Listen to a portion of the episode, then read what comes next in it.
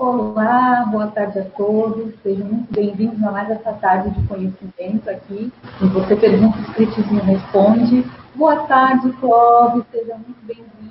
Prazer estar aqui novamente com você, compartilhando um pouquinho mais do seu conhecimento.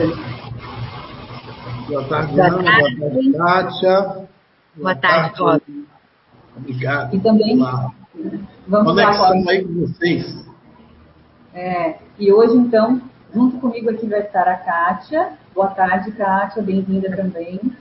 Boa tarde, boa tarde a todos que estão nos acompanhando. Boa tarde novamente ao professor Clóvis Nunes, né? E mais uma tarde de aprendizado, muito aprendizado aqui na nossa casinha, né? CI o Reconexão.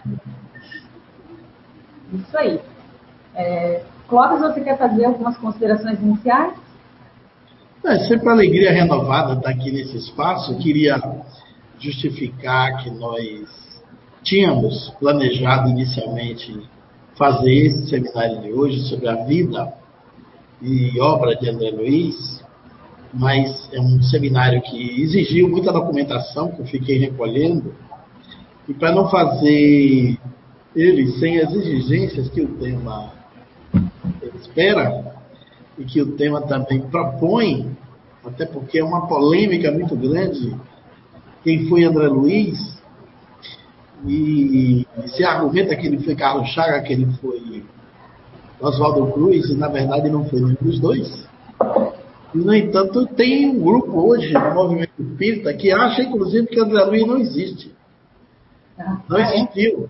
Que ele é um personagem de ficção criado pelo próprio Emmanuel, num estilo diferente para poder passar aqueles ensinamentos e tem um grupo mais radical ainda que acha que era um espírito pseudo-sábio, que não tinha nenhuma existência histórica, porque foram pesquisar a vida de Oswaldo Cruz e André Luiz, foram pesquisar a vida de Carlos Chagas, não era André Luiz, então o pessoal começou a achar que havia uma fraude, né? Então há um, um movimento crescente nessa discussão. Mas eu reuni bastantes bastante material, mas não deu para terminar, principalmente os PowerPoint, porque a revelação da identidade dele tem relação com suas psicografias, com a sua história, com as narrativas que estão na série de livros Depois de Nosso Lar. E vai ser um seminário assim bastante instigante, revelativo, vai chamar a atenção de muita gente. Então, eu falo agora no começo e falo no fim um pouquinho mais para aumentar nossa expectativa, para a gente ter muita gente conectada no próximo domingo, porque vai ser uma coisa diferente, né? Nós vamos mostrar é, o túmulo de André Luiz, a fotografia onde ele foi sepultado no Rio de Janeiro. Eu estive lá, em companhia de amigos pesquisadores, há muitos anos atrás. E uma coisa legal, Ana, Kátia e todos os conectados aí na rede, é que essa revelação me chegou, assim, em segredo, nos anos 80, quando eu ainda era bastante jovem. Foi confiada essa informação para mim por dois grandes homens que conviveram muito tempo com Chico Xavier, que foi o Milton Boechat e o professor Henrique Rodrigues. E eles me falaram isso e havia uma, um compromisso de nunca dizer isso antes de Chico Xavier desencarnar. Então eu penso que é a primeira vez numa live que tudo isso vai ser mostrado, né? E o Chico fez. Teve a confiança deles para guardar o segredo. E eu soube nos anos 80, fui um dos que guardei o segredo.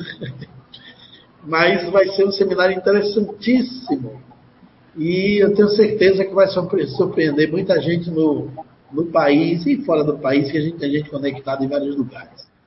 Mas quero dizer da alegria renovada esse espaço, que já é uma, uma live esperada. É, na sexta-feira eu comecei a receber WhatsApp perguntando se não ia ter a live, porque eu não tinha divulgado o pôster. Eu não tinha botado ainda no Facebook, nem no Instagram. E hoje pela manhã, muita gente já solicitando, eu aí postei tudo direitinho. Mas é, vamos, eu sei que tem muitas perguntas, nós vamos fazer esse diálogo sempre produtivo, que na verdade é uma roda de conversa né, entre nós, vocês aí da CEIU, e todas aquelas pessoas que perguntam porque querem saber. E essa, essa dinâmica dialogada em torno da doutrina filosófica, de fundamentos científicos e consequências religiosas, que é a doutrina espírita, é bastante enriquecedora e eu acho muito mais produtiva do que as palestras formais, que tem um tema ali fechado naquele ano, naquele assunto. Aqui não. A gente aborda temas diversos, perguntas de interesses coletivos, pessoais, da doutrina, assuntos fora da doutrina, porque assim, nem tudo está no Espiritismo, mas o Espiritismo está absolutamente em tudo, porque não tem nada onde o Espiritismo não possa se meter, em todos os assuntos. Então, vamos às perguntas e, com alegria, vamos tentar responder com a maior fidelidade possível aos fundamentos da doutrina espírita, esperando que, se tiver alguma pergunta que eu não saiba, eu peço permissão ao autor da pergunta para pesquisar e responder na semana seguinte. Já tem essa chance, né? A gente, ninguém é obrigado a saber tudo. Isso mesmo, Mas que a né? gente sobre a doutrina espírita, tem sempre algo mais que é importante eh, passar a saber. Então, eu passo a palavra para vocês e estou aqui à disposição para responder as perguntas. É, acho que foi uma boa introdução, né, Clóvis, aí já instigando a curiosidade aí do pessoal, né, e explicando aí esse motivo, mas quer dizer que foi por uma boa causa, porque vem muita coisa boa por aí nessa palestra aí, nessa live de setembro, então, né, com a gente aí. Então aguardem, porque vai ser show de bola, hein, vai ser bombástica, né, Clóvis? É... Pode ter certeza, tem muita coisa assim que é surpreendente, simplesmente surpreendente. Então, ó, então, pessoal, avisem, avisem todo mundo aí que em setembro vai ser, vai ser aí show de bola. É, uma coisa que você falou e também que a gente sempre viu aqui na casa, Clóvis, uma das palestras que sempre mais teve pessoas aqui era o dia que nós tínhamos perguntas e respostas, que já era uma palestra que nós tínhamos aqui na casa todos os meses, né? Justamente por essa troca, eu acho, né? Das pessoas poderem perguntar, esclarecer as suas dúvidas, porque por mais simples ou boba que pareça a sua pergunta, muitas vezes vai estar ajudando aí pessoas que a gente nem imagina, né? Que possa estar ajudando aí. Então, realmente é uma, uma, uma, uma, como você falou, não é uma coisa fechada, é uma coisa que a gente pode estar é, dialogando com todo mundo e esclarecendo, né, essas dúvidas aí das pessoas, né? É Então, a gente vai começar com uma pergunta, é, ó, uma pergunta que foi através de uma conversa fraterna, né, aqui da casa, que surgiu de uma trabalhadora. Essa pergunta quem fez foi a Maria Dolores Gris Ferron, ela é de Parnamirim, no Rio Grande do Norte, tá? É, uma pergunta que, de repente, espíritas aí digam, ah, é uma coisa tão né, simples, mas que eu tenho certeza que vai ajudar muitas e muitas pessoas por aí, que de repente estão com o mesmo sentimento que ela, tá bem? Então, o que, que ela pergunta? O que, que ela fala, né? Que ela perdeu, o filho dela vai fazer quatro meses. É, estou muito revoltada e descrente de tudo.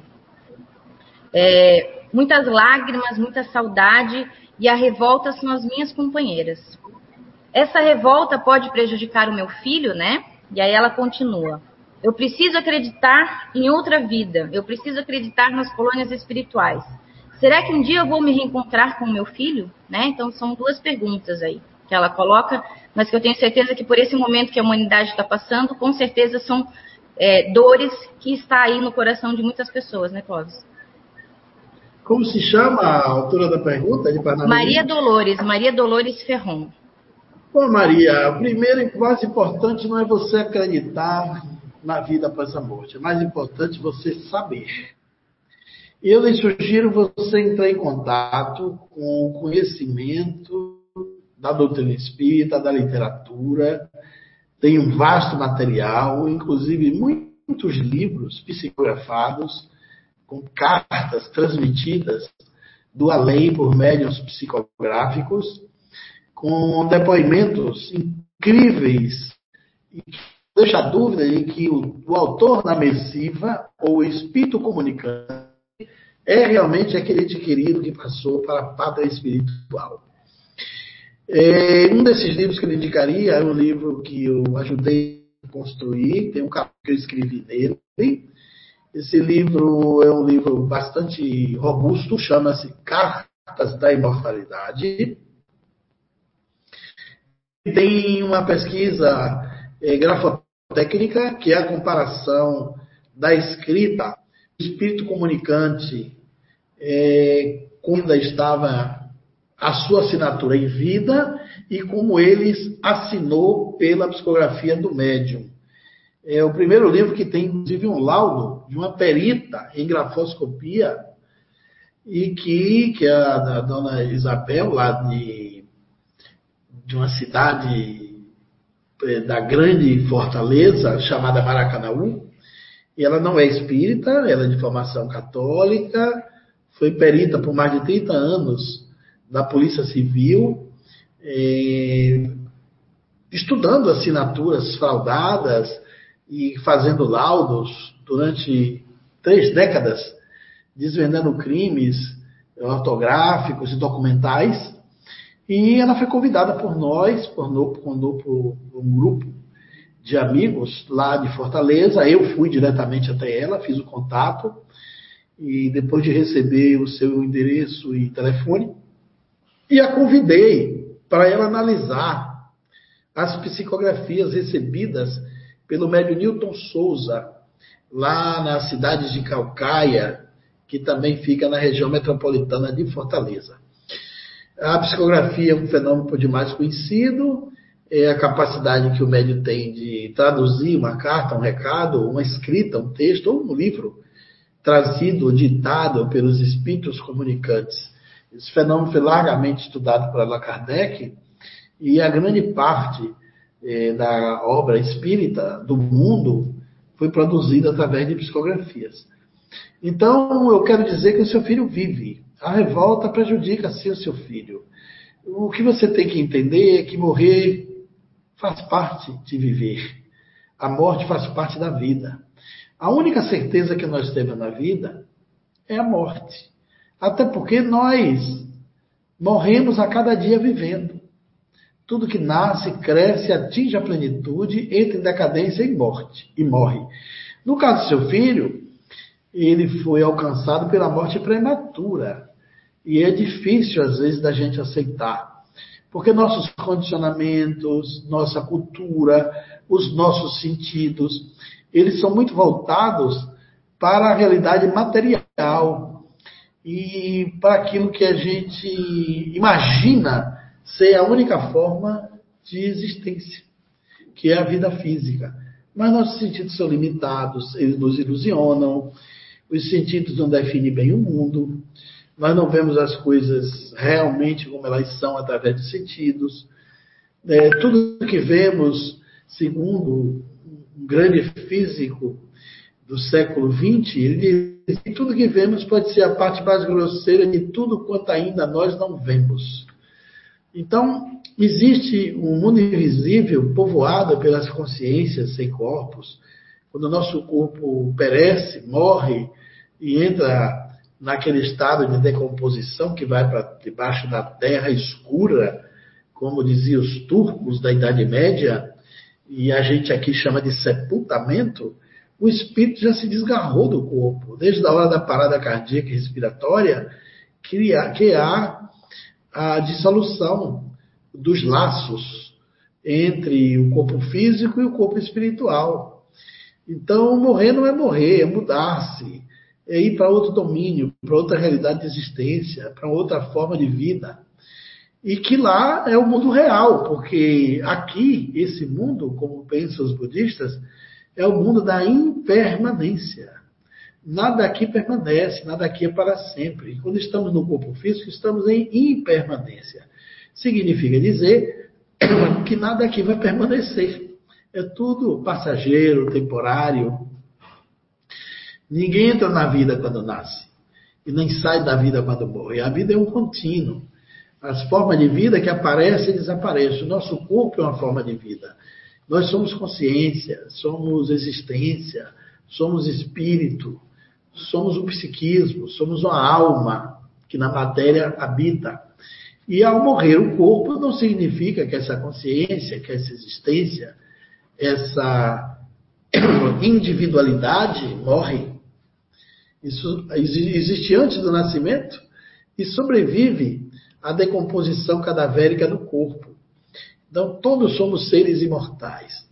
Então, você precisa repensar a sua eh, postura psicológica e emocional perante a passagem do seu filho. Ele foi na frente para te esperar, como nossos pais foram, os antepassados foram. Todas as pessoas que passam na Terra é, tiveram que morrer. Até aqueles que Jesus curou, todos eles morreram. Porque é natural. Morrer é transformação. A gente tem uma ideia de que quando morre acaba. Você acha que perdeu seu filho, por isso o sofrimento e a dor. Acha que nunca mais vai ter condição de vê-lo. Isso é uma das ilusões do sentido.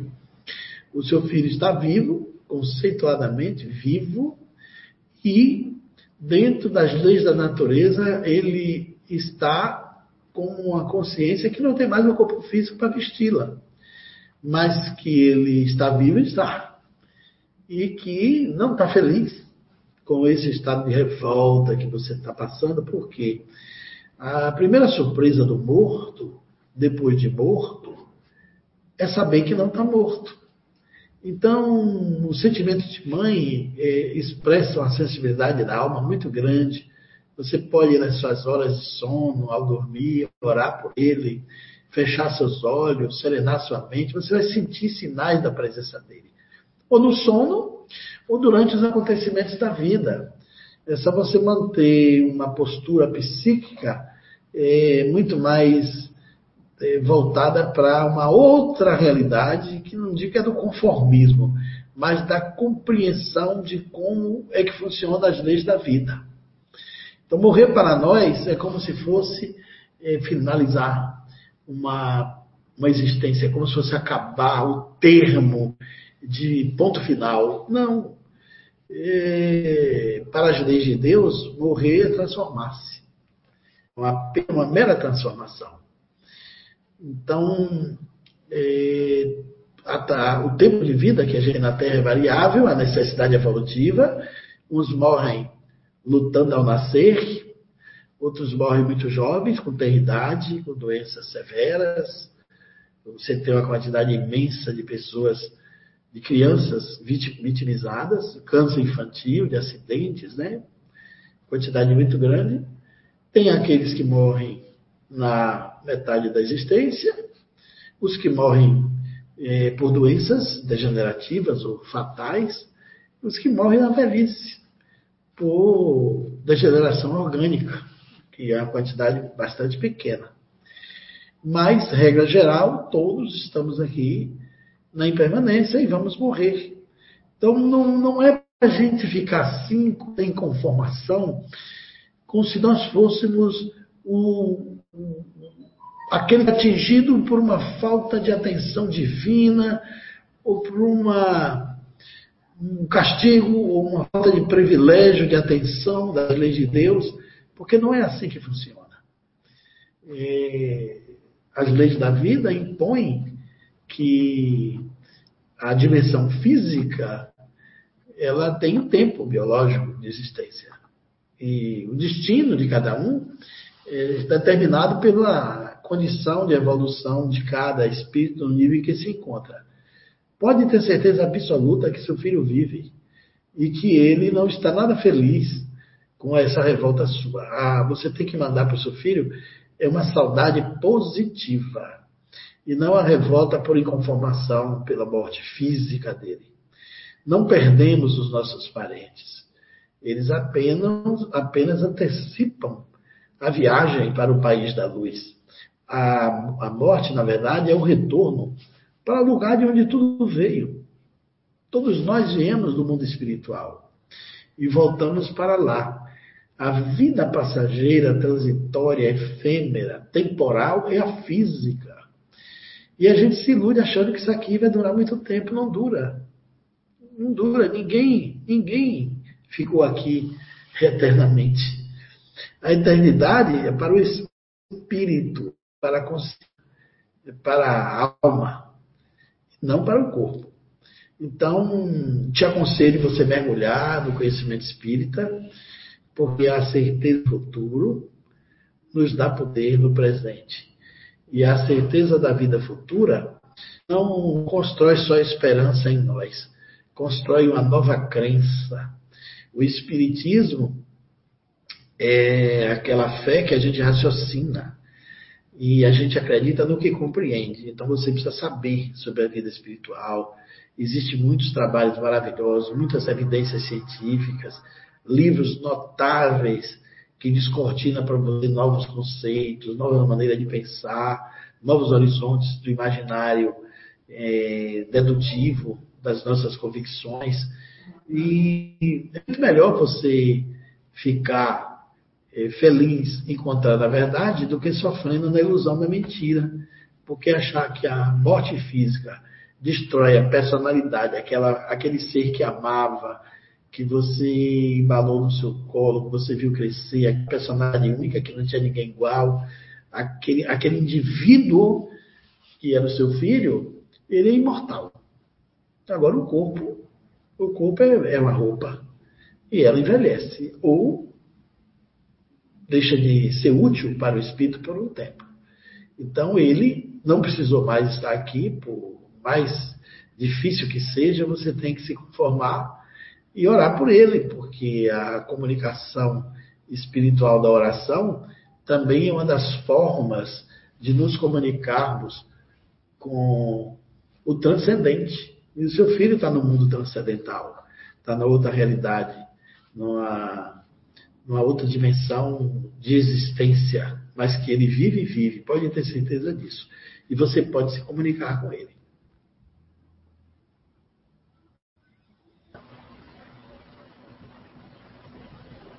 É, eu é, não sei se vem a calhar, né, Clóvis?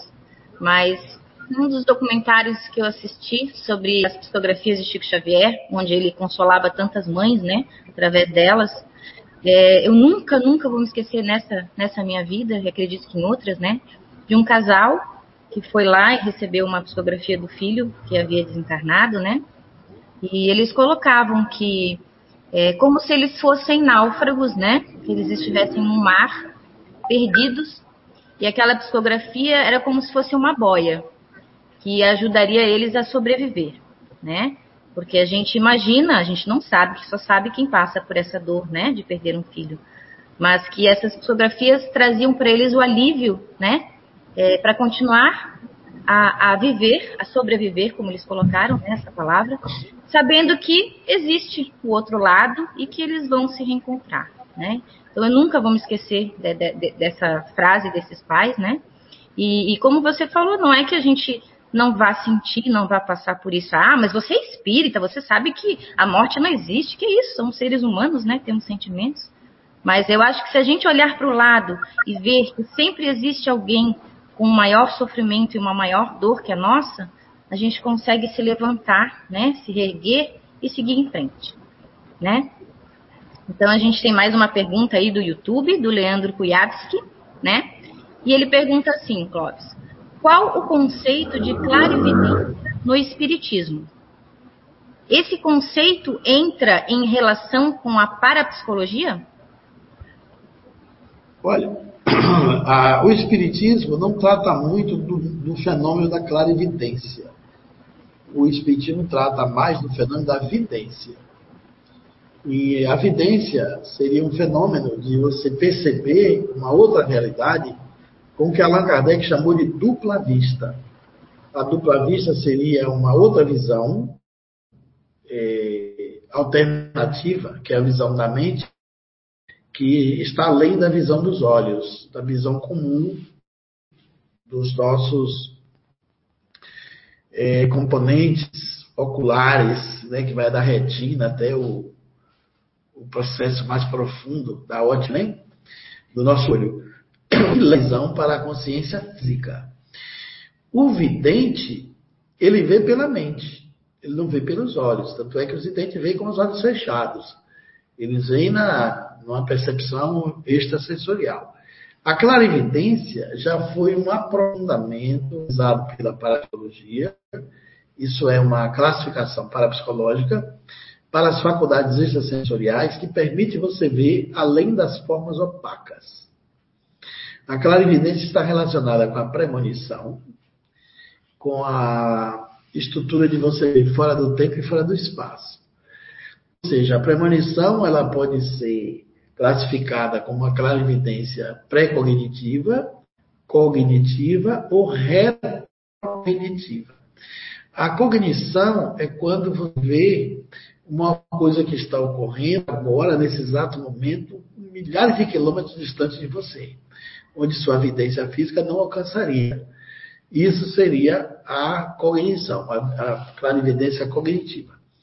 Ou é como se você estivesse em casa e fosse capaz de visualizar ou perceber, assim, num flash, o acidente de carro de um filho que está viajando para muito longe ou um acidente é, residencial, um botijão de gás que explodiu, teto que caiu em uma casa que está em outra cidade. Você não teria como saber aquilo. Mas é na mesma hora, no mesmo momento. A retrocognição é quando você tem a capacidade de perceber pela mente o que aconteceu no passado. Isso acontece muito entre os cartomantes e os quiromantes, ou às vezes até com os astrólogos. A parapsicologia considera a cartomancia. Não tem nada nas cartas, aqui não tem nenhuma fundamentação científica botar a carta. Não considera também a parapsicologia a, a leitura da mão. A quiromancia não tem nenhuma fundamentação científica, porque na mão você nada sobre a vida da pessoa. A não ser mera interpretação. A parapsicologia também não considera o mapa astral não considera a astrologia, que é só empírica, não tem fundamentação também. Científica não tem. Mas a parapsicologia considera o astrólogo, considera o cartomante ou o quiromante, ou a quiromante se for mulher. Por quê? Porque eles podem ser normais. Eles podem ter percepções extrasensoriais. Na hora que se bota a carta ou que se olha a mão, fazer a leitura, a carta, a mão, o mapa astral são só instrumentos, elementos aleatorizadores da mente. O que conta é as antenas parapsíquicas do paranormal que captam da mente do consulente, daquela pessoa que está ali à frente fazendo aquela consulta, é, quiromante ou cartomante ou astrológica, e ele percebe o passado da pessoa. Quando ele tem essa percepção do passado, ele tem uma clarividência retrocognitiva. Mas pode ser também que ele perceba o futuro. O que vai acontecer na frente com aquela pessoa. Aí isso é uma clarividência pré-cognitiva. Então existe a pré-cognição, a clarividência cognitiva e a retrocognitiva. A clarividência também se dá através de paranormais que conseguem ler com uma certa distância. Alguns biógrafos da Blavatsky, que foi uma sensitiva envolvida com a teosofia, que é um movimento esotérico, espiritualista, que permeou aqui o Ocidente, eh, influenciando muito até as, as forças nazistas na Europa, na Alemanha, da época da Segunda Guerra Mundial, ela é, relata seus biógrafos que ela tinha capacidade de sair do corpo, se deslocar, ler um livro é, numa biblioteca de um país distante. E as pessoas acompanhavam o que ela estava na leitura. Os russos fizeram pesquisa com clarividentes assim. Havia uma mulher que fazia um tricô e que tinha essa capacidade espetacular de ver através das opacas, além de ver fora do tempo, fora do espaço, você também pode ver através das formas opacas. E três pesquisadores russos, cada um escreveu uma frase em sua casa, unicou entre os três para dizer o que tinha escrito, para dentro do envelope, fecharam o envelope preto. E combinaram com essa senhora que eles iam chegar à sua casa ia colocar esses três envelopes dentro da gaveta de uma peça dentro do quarto. Eles iam fechar a gaveta e trancar a porta do quarto. ela ia provar a capacidade paranormal clarividente dela se ela pudesse sair do corpo e ler o que estava dentro daqueles envelopes, praticamente fechados, guardados na gaveta, dentro do quarto com a porta fechada. Essa mulher criava um gato. E quando eles guardaram os três envelopes, inclusive baralharam os três para nenhum saber qual era do outro, já que combinaram comprar envelopes nas, na mesma livraria, quando eles botaram aquilo lá dentro, combinaram com a mulher. Ela parou o tricô, e quando ela parou o tricô e se recostou em transe numa cadeira, que era uma cadeira confortável, como se fosse uma cadeira de balanço, o gato levantou rapidamente e correu para a porta, numa velocidade tudo. E o gato ficou dentro da porta do quarto. Isso é que é impressionante. Átimos de segundos. O gato deixa de arranhar a porta e corre para os pés da cadeira. Antes do gato chegar, a mulher deu um frêmito, voltou do transe e narrou escrito no primeiro envelope, no segundo e a frase do terceiro. Ela sabia convictamente, impressionou os cientistas, o que realmente estava escrito ali. O gato pode ter visto o duplo dela sair do corpo. Arraiou a porta que ela atravessou, porque ela estava em outra realidade é, de existência com o seu corpo espiritual, que era o duplo. Quando o gato vê que ela volta, o gato deixa de sair, arranhar a porta e volta. E ela volta do transe e narra o, os três contextos. você poderia dizer, mas o gato era médio vidente? Óbvio que não. Os animais não são médios. Eles possuem percepção extrasensorial. Nós nos comunicamos por outras vias que não são somente os nossos sentidos. Então a clarividência seria uma percepção da mente que sai da dimensão do espaço-tempo, sai da dimensão cerebral e consegue descrever fatos e ocorrências que estão à distância do passado ou no futuro. Isso é clarividência. No Espiritismo, as faculdades estão muito associadas a uma presença oculta. O que, o que faz o indivíduo ser o médium, propriamente dito, é a presença direta ou indireta espiritual que secunda a sua percepção ou as suas faculdades. Em tese, nós poderíamos dizer que todas as faculdades são anímicas, elas se encontram no indivíduo, elas são faculdades paranormais, é uma condição parapsíquica da pessoa. A mediunidade consiste quando o espírito desencarnado se associa dessas condições parapsíquicas naturais que tem na pessoa e auxilia ele no processo do transe. Quando o espírito participa, coparticipa direta ou indiretamente do fenômeno, aí ele passa a ser um médium vidente ou um médium clarividente. Então, da mesma forma que o desdobramento é uma faculdade natural, mas quando o espírito participa, a pessoa passa a ser médium de desdobramento, na clarividência também a pessoa pode ser assessorada por ciências ocultas, por seres invisíveis, por entidades espirituais que mesmo sem ser percebido diretamente, acompanha ele no trânsito. Isso se dá muito nas reuniões, nas reuniões mediúnicas, quando os médios vão eh, prestar socorro a espíritos que estão apegados a ações ainda difíceis de sofrimento, às vezes pensando que ainda estão na Terra, vivendo como se aqui estivessem, e são socorridos através da psicofonia, dos trânsitos da mediunidade. Ali ocorrem muitos fenômenos de evidência, de evidência, de desdobramento, assessorado pelos espíritos, pelas entidades espirituais que coordenam aquele trabalho mediúnico. Aí o fenômeno passa a ser mediunidade. Quando é da pessoa, é psíquico, é anímico. Quando é, quando o espírito auxilia, é mediúnico. Porque se o espírito não tivesse ali para produzir aquele efeito, aquele fenômeno, aquele fato, talvez a conexão não se desse. Mas pode também que o fenômeno é medianímico. Tem um quanto da pessoa, do paranormal, e um quanto do espírito.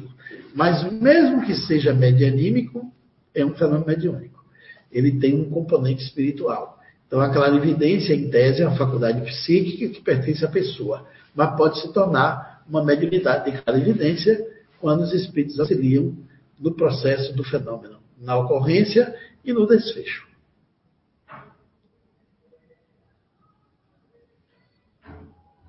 É muito interessante essa questão. Você falar mais alguma coisa, Cláudio?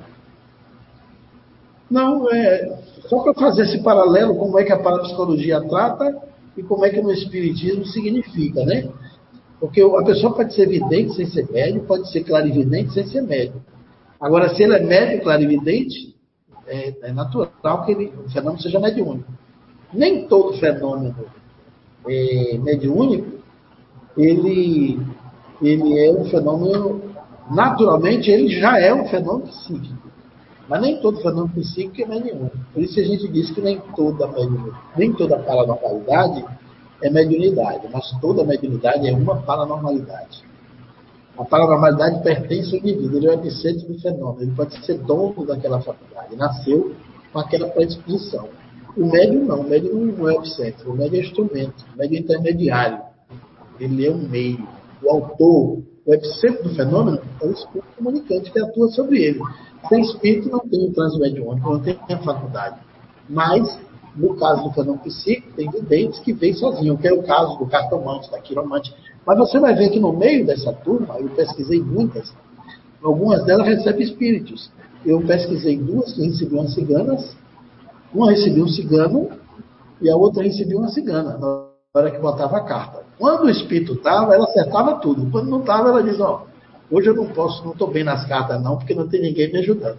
Ela aí suspendia a sessão. Né? Então, essa era a médium. Era uma médium cartomante. Essa que entrava no vezes ela mudava o sotaque, falava num tom espanholado. A consulta dela era interessantíssima. E conheci outras que não precisava é, de espíritos para acertar. Eles tinham aquela conexão psíquica com a pessoa que estava na frente é um mundo muito interessante. E quando você vê essas, esses paranormais que têm 30, 40 anos de atividade, é, eles podem até cobrar por isso, mas eles não, não são charlatões. Não quer dizer que eles sejam mistificadores, que eles fraudam. Eles podem ter a paranormalidade. Alguns podem ter até a mediunidade. Pode um Mas isso não evita nem diminui a percepção paranormal que eles são portadores. É verdade, realmente, Cláudio, esse assunto ele é muito interessante. Poderia ficar aqui, né, Kátia, horas falando sobre isso, porque ainda existe muito. Agora você vê, né, uma outra coisa, Allan Kardec também coloca que no caso da a mediunidade segue o mesmo processo, que a condição moral da pessoa não é a condição para determinar se ele é bom médio ou não. Ele pode ser um médio e ser um escroque. Ele pode ser um médio e ser um mau caráter ele pode ser um médio e ser um sujeito que usa aquilo até para o mal. O que vai conduzir a mediunidade dele num caminho de redenção é se ele é uma pessoa boa, se é um espírito de caráter de evolução, se é uma pessoa decidida a ser bom, se ele quer fazer da mediunidade um instrumento de evolução para ele, ou se ele quer fazer da mediunidade um balcão de negócio. Tem gente que resolve fazer uma oportunidade de enriquecimento. E cobra é, verdade, né, Cláudio?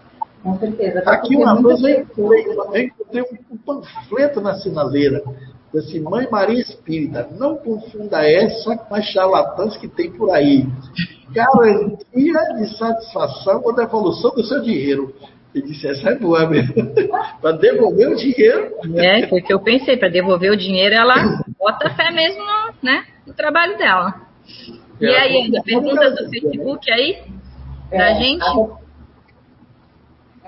É, tem. Eu vou fazer... Sim, vamos lá. Eu vou fazer uma pergunta então aqui do Facebook, pode, da Luciana Montanari. Então ela pergunta assim, sobre a colônia espiritual, quando nos, quando nos é permitido visitar? Temos acesso somente quando desencarnamos? Olha, às vezes você tem acessos oníricos durante a noite, no sono, mas não lembra. E às vezes, por não saber que é uma colônia espiritual, a mente física, o cérebro, confunde as imagens que você vê no além, porque, infelizmente, enquanto estamos no corpo, a nossa consciência tem uma conexão direta com o nosso cérebro. E a ocupação do meio ambiente aqui, ela, ela faz a nossa mente ficar condicionada. A gente se condiciona no meio ambiente. Os sonhos também, nem todos são livres dos símbolos, dos funcionamentos do inconsciente. Há percepções paranormais oníricas, como há também uma mediunidade onírica, uma mediunidade durante o sono. E as pessoas desdobradas têm essas visitas, eh, sonham com cidades estranhas, com veículos estranhos, pessoas estranhas, são flashes que às vezes a pessoa não recorda. Mas garantido mesmo é depois da morte. Aí, depois da morte, a gente tem essas instâncias para visitar o além, né? E tem as cidades, tem as colônias, porque tem diferentes níveis no além. As pessoas não raciocinam sobre isso. Aqui na Terra tem diferentes níveis. Você tem os que vivem na rua, são os moradores da rua, tem os párias, os pobres, os miseráveis, os que estão abaixo da linha da pobreza, depois você tem os pobres, você tem classe média, tem classe alta, né? tem diferentes níveis. O além também tem a mesma coisa. A, na dimensão mais profunda e transcendente, uma grande parte de espíritos está pisando no chão está reencarnado no corpo que nós somos, espíritos no corpo, que é uma coisa temporária. A gente já existia como espírito antes. Mas a grande massa hoje de 7,4 milhões, estamos mergulhados aqui na densidade física, nesse corpo de massa. Tem é, gênero, tem peso, tem forma, né? e tem o valor, em medida. Você mede tanto, calça tanto, veste tanto, né? Altura tal, cintura tal. E isso tudo aqui é uma quantidade de espíritos. São, vamos supor, o espírito de Emmanuel fala no livro roteiro de Chico Xavier que a população do planeta está em torno de 23 bilhões de espíritos. 7 bi está reencarnado aqui. Então você tem 16 bi fora do corpo.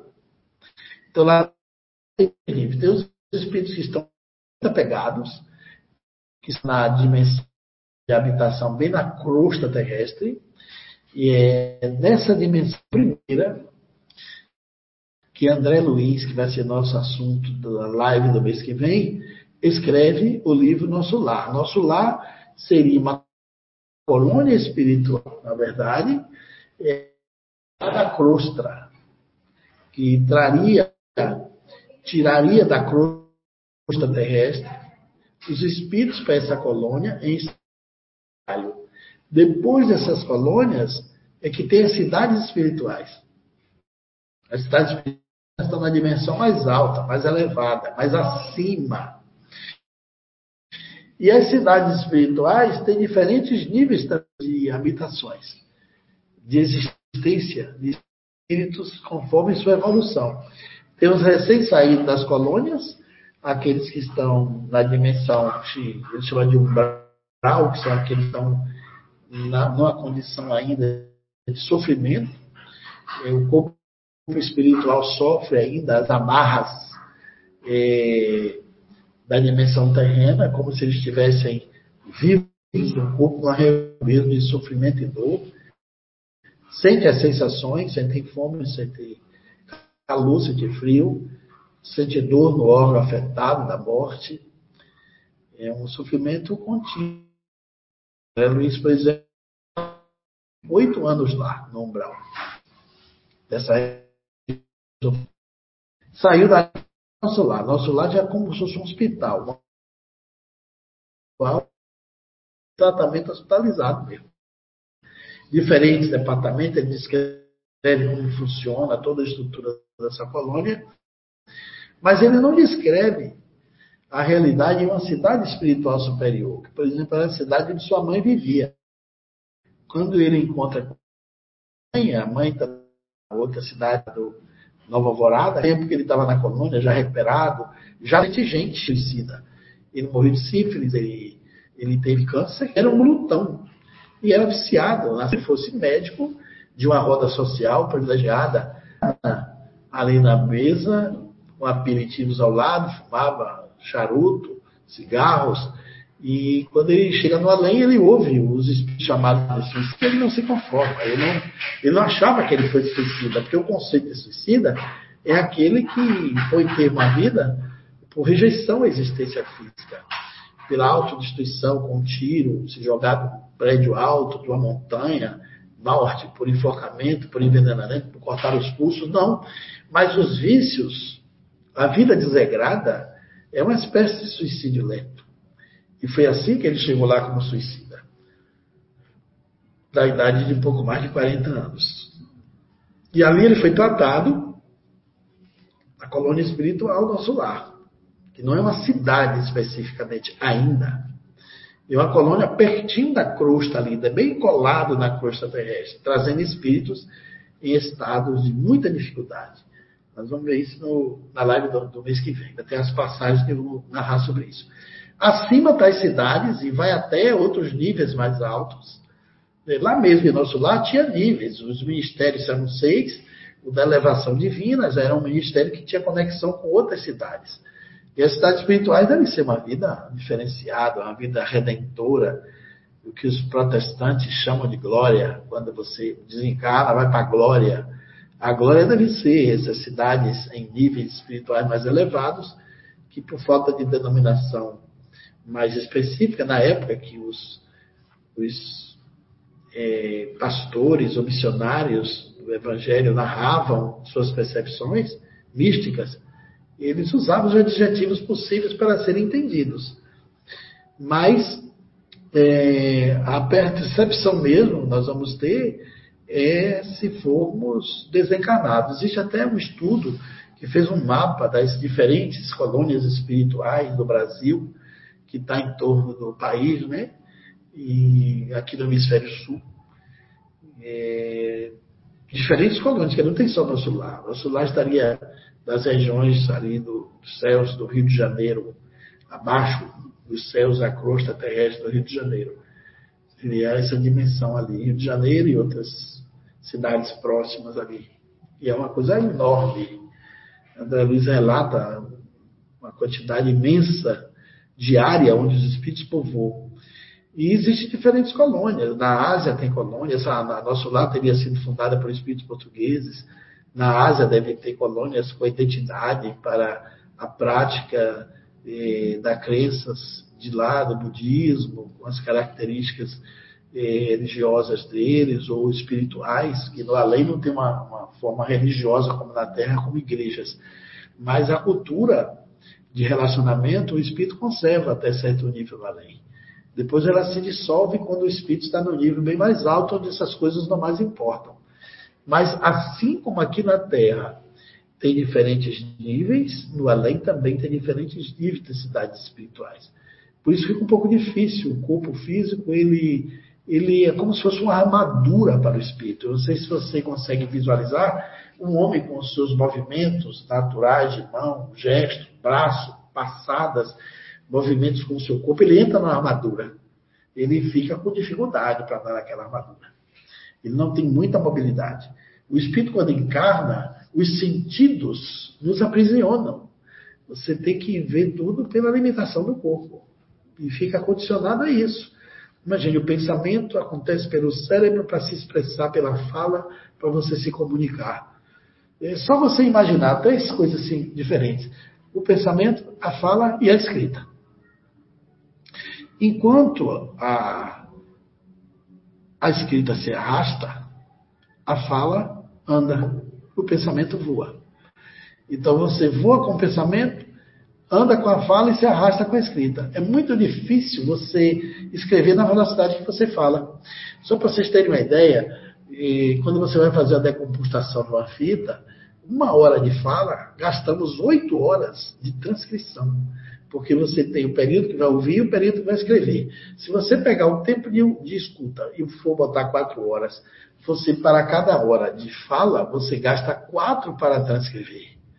É muito mais lento o espírito se comunica na dimensão do pensamento, porque ele não tem mais o cérebro, ele não tem mais o organismo físico. O espírito se desloca na velocidade da luz, do pensamento, que é mais rápido ainda que a luz. Espírito pode estar em vários lugares ao mesmo tempo.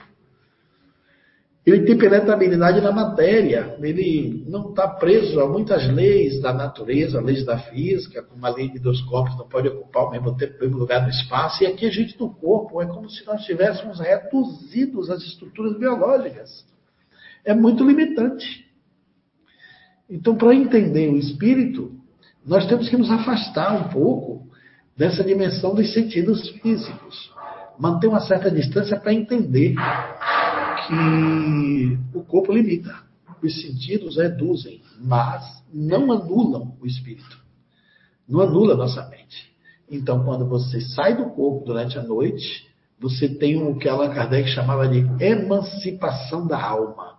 Você tem sua alma emancipada temporariamente durante o sono. E ali, durante esse período, tem os encontros espirituais, as convivências e as visitas a algumas regiões do mundo espiritual, mas nem sempre é lembrada por todos. Isso aí, como sempre, um, um show de resposta, né? É, Clóvis está travando um pouquinho, às vezes, a tua internet. É? É, é a, a Bem, fala. Está chovendo bastante, eu não sei se tem a ver com a chuva. Ah, pode ser, pode ser, realmente. É, assim, ah, algumas vezes ah, travava só a imagem, mas a fala estava ouvindo bem. E aí depois começou a travar um pouquinho a fala. Mas agora voltou também, agora tá, tá, tá boa também. A gente vai te informando aí. Pessoal de casa também, né? Qualquer coisa. Pessoal... É isso, qualquer coisa a gente repete, tá, gente? Só para informar todos aí como é que são essas perguntas, né? Que a gente vai lendo. Nós temos aqui, eu e a Ana, a gente tem uma ordem aqui, né? Tanto das perguntas do YouTube quanto do Facebook, a gente vai respeitando essa ordem. Também tem pessoas que fazem mais de uma pergunta, então a gente tenta assim fazer uma pergunta só para dar oportunidade para outras pessoas que também estão perguntando, né? Só para as pessoas entenderem, né? Que não é minha mãe mandou e escolhi essa daqui, né? A gente vai seguindo aqui a ordem. Certo? Não dá privilégio para ninguém, né, professora? A gente está seguindo a ordem conforme né, foram perguntando e a gente vai fazendo. Então a pergunta aqui é do YouTube, do Alexandre Farias. É, professor Clóvis, fale algo sobre a médium Dona Célia. Você acompanhou os trabalhos dessa senhora? Ah, sim, isso é uma boa pergunta e uma lembrança maravilhosa. Dona Célia do Carmo foi a maior médium de comunicação espiritual com entes queridos que talvez a história do espiritismo contemporaneidade no século XX. Eu não sei se antes dela, no século passado, teve uma dessas características. Eu soube de Dona Célia na casa de Chico Xavier. Quem primeiro me falou dela foi o próprio Chico. Nós estávamos lá numa visita final dos anos 80, dos anos 90.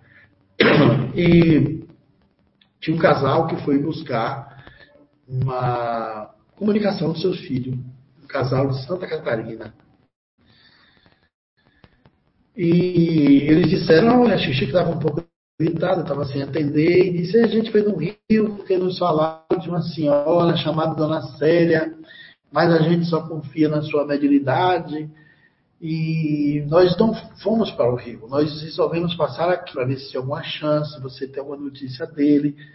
Sabemos que você está debilitado. O Chico não estava atendendo, ele tinha uma média de sete meses em casa, sem ir para as audiências públicas, porque o estado de saúde né, pedia a reclusão. E o Chico olhou para eles assim disse: Meus filhos, você deve ir para o Rio de Janeiro.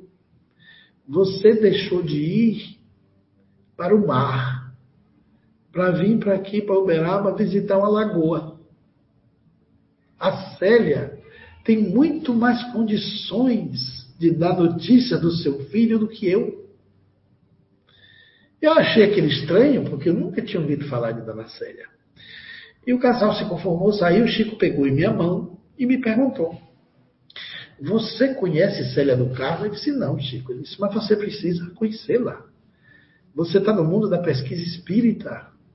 Não deixe de visitar Célia. Pesquise a mediunidade dela.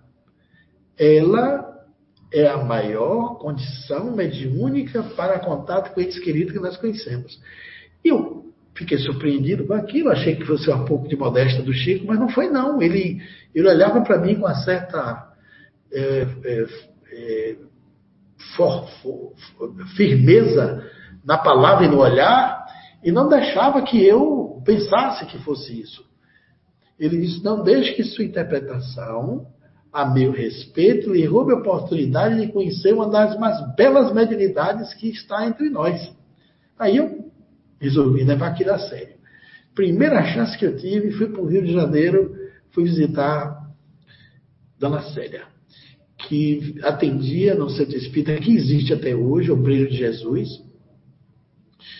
e que fica lá no Rio de Janeiro, na cidade do Rio. Naquela época era uma coisa assim impressionante, tinha muita gente, era um galpão, uma área enorme que ela teve que alugar porque era grande demais a multidão que ia para lá. Tinha ônibus lotado de gente, carros que não era contado. Se ocupavam ali num engarrafamento terrível. As reuniões começavam às 10 horas da manhã, e por incrível que pareça, terminavam quase 11 da noite. Tinha um intervalo de almoço, as pessoas comiam ali, ou saíam rápido para voltar, tinha lanchonete.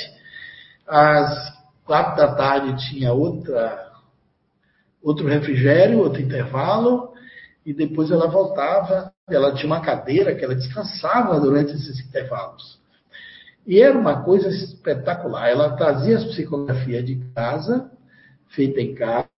Ela não tinha a mediunidade mecânica, mas ela tinha uma habilidade audiente, uma escuta poderosíssima. Ela era semimecânica, no que ela escrevia sobre o impulso da influência do espírito. E aquelas fotografias que hoje é o grande fenômeno nas sessões públicas, ali em Dona Célia era um cafezinho. O prato principal era a sessão pública. Ela apanhava o microfone, 500 pessoas lá na plateia, 400, 500 pessoas, ela começava a narrar, falar alguma coisa, fazer uma introdução bonita, sempre inspirada pelos espíritos. E ela então começava a nominar os desencarnados e os encarnados. E ela falava o nome. José Cravino de Souza. O camarada levantava a mão lá na plateia. E ela dizia: Seu filho, fulano de tal, morreu de acidente no dia tal, se libertou do corpo desce, desce, desce dessa forma, dentro de um carro que capotou e ela ia narrando, narrando, narrando, fazendo aquela narrativa. E quando a pessoa morava num apartamento, num prédio, era impressionante aquilo. Você mora no edifício tal, rua tal, número tal, apartamento tal, a pessoa confirmava. Tinha um microfone que ficava na plateia, a pessoa, se, a pessoa caminhava e ia até ela. E ali na frente havia um diálogo assim, eh, bastante rico, de troca de informações, ela funcionava como intérprete do além ao vivo e a cores. E quando você morava em prédio, os desencarnados, parentes daqueles espíritos que moravam no prédio, mandavam os recados. Olha, está tendo um recado aqui de um menino que mora no 204 que morreu de acidente de moto, e aí ela começava a narrar, mandava um recado para a mãe, para a amiga, para colegas. Agora chegou um do 306, chegou um do 204, 207, que é pertinho do 204, era 4, 5 recados de um prédio. Era tão estonteante, tão incrível isso tudo, que era gravada uma fita. Essa fita cassete trazia um resumo daquelas narrativas e não sei por que, que Alexandre perguntou isso. Eu consegui com os amigos de lá que eh, ficaram na direção da casa, pessoas muito queridas e que estão, eh, Hugo e sua esposa, estão mantendo aquilo vivo. E eles têm a, a, a posse dessas fitas cassetes. Essas fitas estão sendo eh, digitalizadas, quase todas. É, nós fizemos uma reunião de transcomunicação nessa, nessa casa, nessa sede desse centro, alguns anos atrás.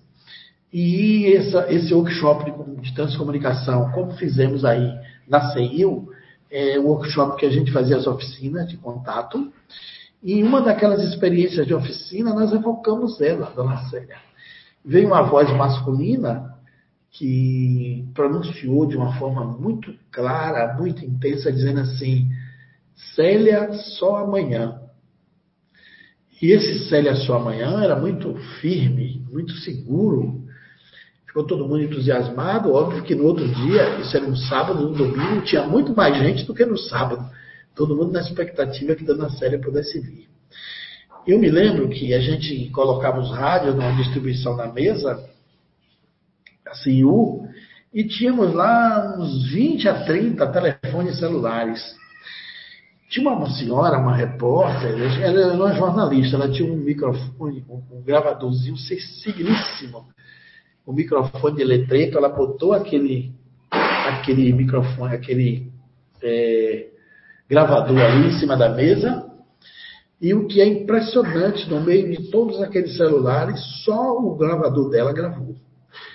O que mostra uma coisa bastante paranormal, porque se fosse uma coisa aqui da Terra, se eu desse uma pancada na mesa, ou batesse assim em qualquer lugar, todos os celulares gravavam. Todos os equipamentos teriam gravado.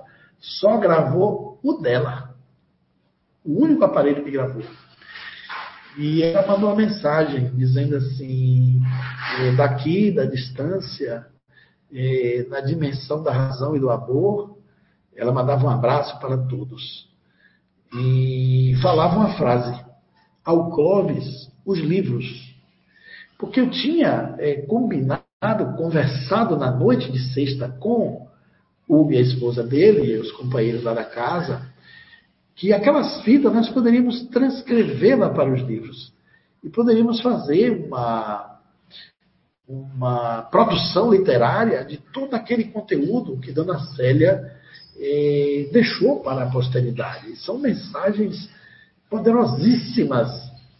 E eu eu não pude conter a emoção. Um trabalho que nós estamos fazendo há mais de três anos, porque com tantas ocupações eu tenho feito hora de folga, mas é um verdadeiro alento ouvir aquilo. Quando a gente entra na sintonia, escuta aquelas falas, é simplesmente fantástico. Tem número de documentos. Tem um caso de um homem, o Rubem Clavina, que o Espírito dá o número do processo que ele tinha para receber. E o pai dele, morto, é quem estava dando a ele Olha, meu filho, tem o seu processo do Banco Bradesco, o número tal, dizia o número do processo completo. Foi julgado, o dinheiro está lá no banco para você receber e você deixou caducar. Vá buscar antes que perca. E ainda dizia que era um advogado morto, que estava dando as pistas para ele, para ele é, orientar o filho a receber o dinheiro. E ao mesmo tempo ela dizia: olha, tinha uma, uma parente distante, doente de tuberculosa no interior do estado como você não ia saber desse dinheiro se não fosse a minha revelação, eu peço que você ajude essa pessoa, porque ela está precisando de medicação e médico. Olha, eram coisas assim, mas na narração. Ela narrava como se fosse uma narradora de jockey clube, numa velocidade incrível, como se fosse uma narradora esportiva de um jogo de rádio. Um jogo transmitido pelo rádio.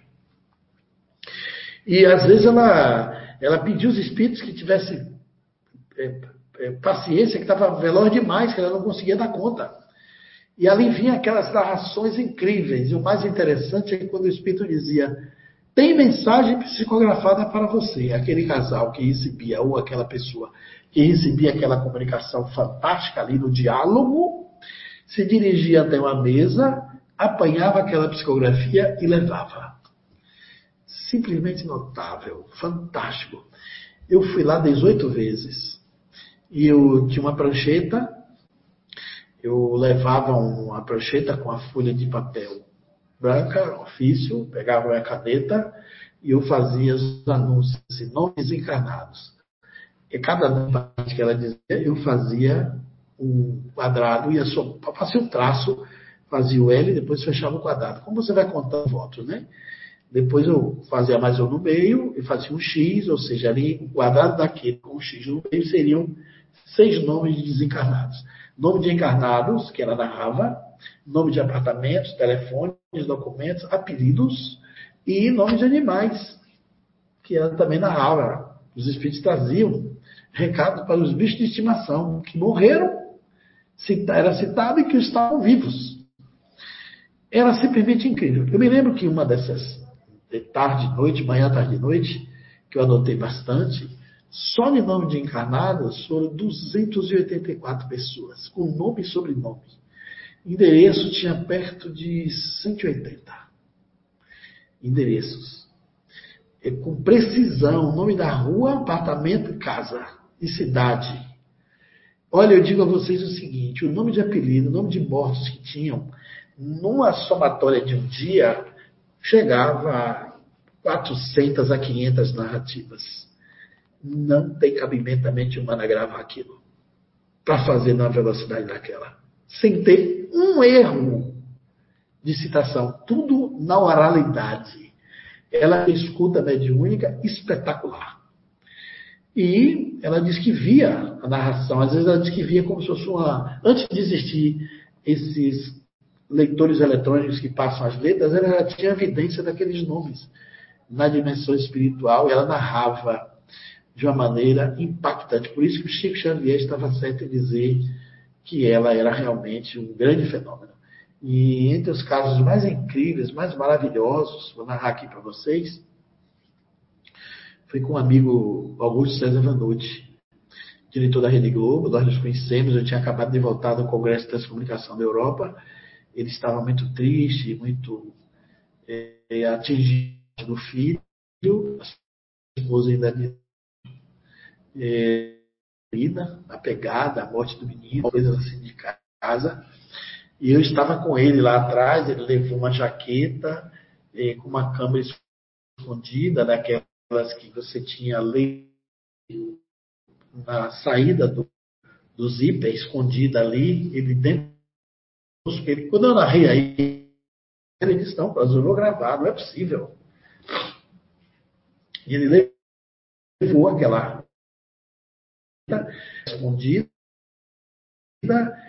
e nos sentamos lá. Chegamos por volta de 10 e meia, 11 horas. A esposa dele não estava bem, demorando de chegar. Já tinha começado as reuniões, as narrativas, e nós sentamos lá nas cadeiras bem atrás. Atrás de nós tinha uma pilastra. Nós estávamos dessa pilastra para o centro e dava para ver bem à frente. E ela começou a narrar, narrar. A esposa do Vanucci, emocionada, o Vanucci impactado.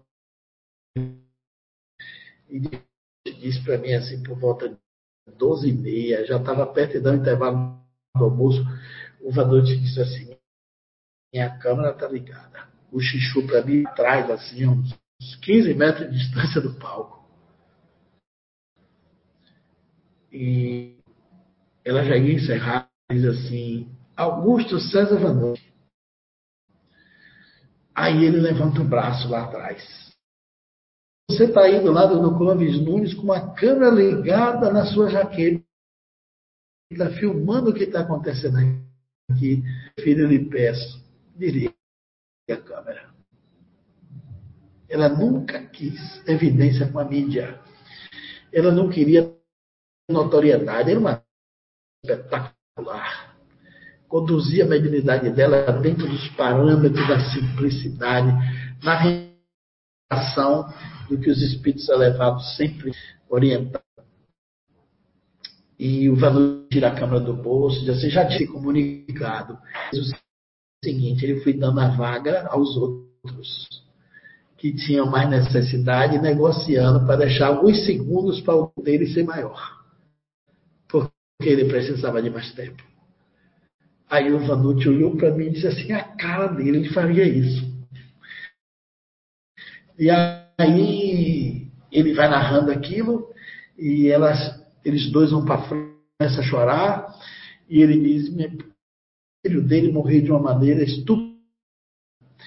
Ele tinha uma casa na Barra da Tijuca, o menino foi passar praticamente a lua de mel com a, com a namorada e a esposa, iam se casar, ele tinha acabado de tirar o prêmio de piloto, o sonho dele era pilotar, ele tinha feito o primeiro voo, voltou, foi celebrar com a namorada, e numa sexta-feira, na segunda, e Vanucci recebe o telefonema em casa. O sepultamento do filho, de uma casa funerária, que tinha um preço bom da. Um, susto imenso, ele pensou até que era um trote de água quente, e o Gai, e morreram entorpecidos pelos dois abraços na banheira na madrugada.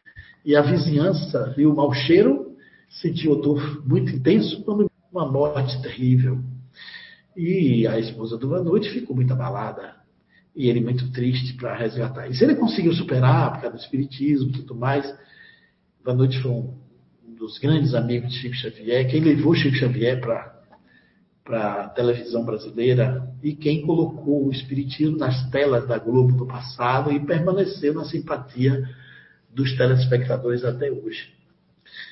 As novelas, os casos verdade, as séries, com manifestações de espíritos, ele teve um papel fantástico nisso tudo. E aí é, o menino diz assim: Minha mãe, você se lembra quando você ficou grávida de mim? Isso falando por Dona Célia na voz, no microfone. Você tinha sonhos com avião e você achou depois que o meu sonho pela aviação já era desde a sua gravidez? Isso era do meu passado, minha mãe. Eu não morri por acaso naquela banheira. Eu e a minha esposa fomos responsáveis pelos primeiros testes de jogar bomba de gás nas comunidades pelos aviões para matar as pessoas. Experiência da Primeira Guerra para a Segunda. E ele disse: A minha mulher de hoje foi engenheira que fazia bomba, e era o piloto que jogava. Veja como coincidência não existe. Quando ele fez o primeiro voo, tirou, previu, ele era doido para voar. As inclinações do passado, eles morrem na banheira de gás, resgatando o passado tortuoso de produção de mortes, resgatando em si mesmos o karma por ter feito pessoas passarem por aquilo. E ele narra coisas incríveis do quarto, coleção de selo que ele tinha, detalhes dos amigos, coisas assim peculiares, muito peculiares que ninguém sabia. Somente o pai e a mãe poderiam saber daquilo. Detalhes incríveis, isso tudo na narrativa. Aí você levava aquela fita cassete de lembrança para casa com aquele roteiro, aquela parte, aquele conteúdo. E nas madrugadas eu tenho me deliciado com essas fitas. Em breve isso vai ser levado para o público. Nós estamos pensando em fazer um cartão pendrive. Esse é um livro que tem urgência, mas não tem pressa, para poder ser bem feito. E para a mediunidade de Dona Célia, para o tamanho da faculdade que ela era portadora, e respeito ao trabalho que os companheiros tiveram de guardar tudo isso, é que eu é, digo a vocês que vai sair uma obra maravilhosa. Na verdade, essas fitas, ela dá, dá condição de fazermos uma série de livros, não um livro só. É muito conteúdo. Uma, tem uma verdadeira geografia do mundo espiritual. Narrativas belíssimas. Levei daqui de Feira de Santana várias famílias, entre eles um homem muito incrédulo, que ficou impactado com aquilo. Ele fica assombrado Personalidades do mundo todo foram ver essa mulher. Brian Weiss esteve lá. O escritor do livro As Vidas de Chico Xavier Por Trás do Véu Marcelo Souto Maior, também esteve lá. Ela impactava qualquer cético, qualquer pensamento difícil para desacreditar da vida após a morte, sair de lá bastante abalado com suas crenças reducionistas, porque Dona Célia era um fenômeno incomparável na comunicação de perda de entes queridos. Era um, ela era um, excelente instrumento entre os dois mundos. Foi a média maior e ela ainda tem uma psicografia vastíssima. Ela psicografou poetas, entre elas a poetisa Alta de Souza, que foi uma poeta do Rio Grande do Norte, da cidade chamada Macaíba, ela escreveu esse livro só de poemas psicografados por Alta de Souza, a, poesia com a identidade incrível do meu espírito, né? E Alta de Souza foi assim, Castro Alves de Saia, aqui do Nordeste. Morreu jovem, Castro Alves, eu achei admirada pelos grandes poetas do seu tempo, de Olavo Bilac e outros parnasianos. E ela tem um livro inteiro, robusto, só com esses poemas, que a gente também está pensando em fazer um resgate dessas publicações todas. Então, é, Dona Célia, é, talvez Alexandre não saiba, mas ele, tocou aí num ponto que era um segredo, assim, uma coisa bem restrita, um trabalho que nós estamos fazendo em reserva, total reserva, com o pessoal lá da, da casa espírita que ela é, trabalhou por muitos anos, dedicou sua vida inteira, era psicóloga na vida formação profissional e tinha também um contato com muitos espíritos de ciência. As entidades se comunicavam com ela, falavam em física quântica, falava em questões profundas da física, da astrofísica, da embriologia, e ela tinha uma comunicação é, com seres de inteligência diferenciada não fazia só esse trabalho com a comunicação dos entes queridos. Célia do Carmo, uma lembrança maravilhosa. Sua pergunta é, fez a gente viajar no tempo e no espaço e eu vou hoje de noite já ouvir mais umas fitas. Aproveitar a madrugada olímpica e substituir aí para crescer mais o trabalho. Mas fica aqui esse resumo que vocês vão ouvir falar dela depois que os livros começarem a sair. Dona Célia trabalho maravilhoso. Tive conhecimento, sim, estive com ela. Tive alta alegria de poder privar da sua amizade.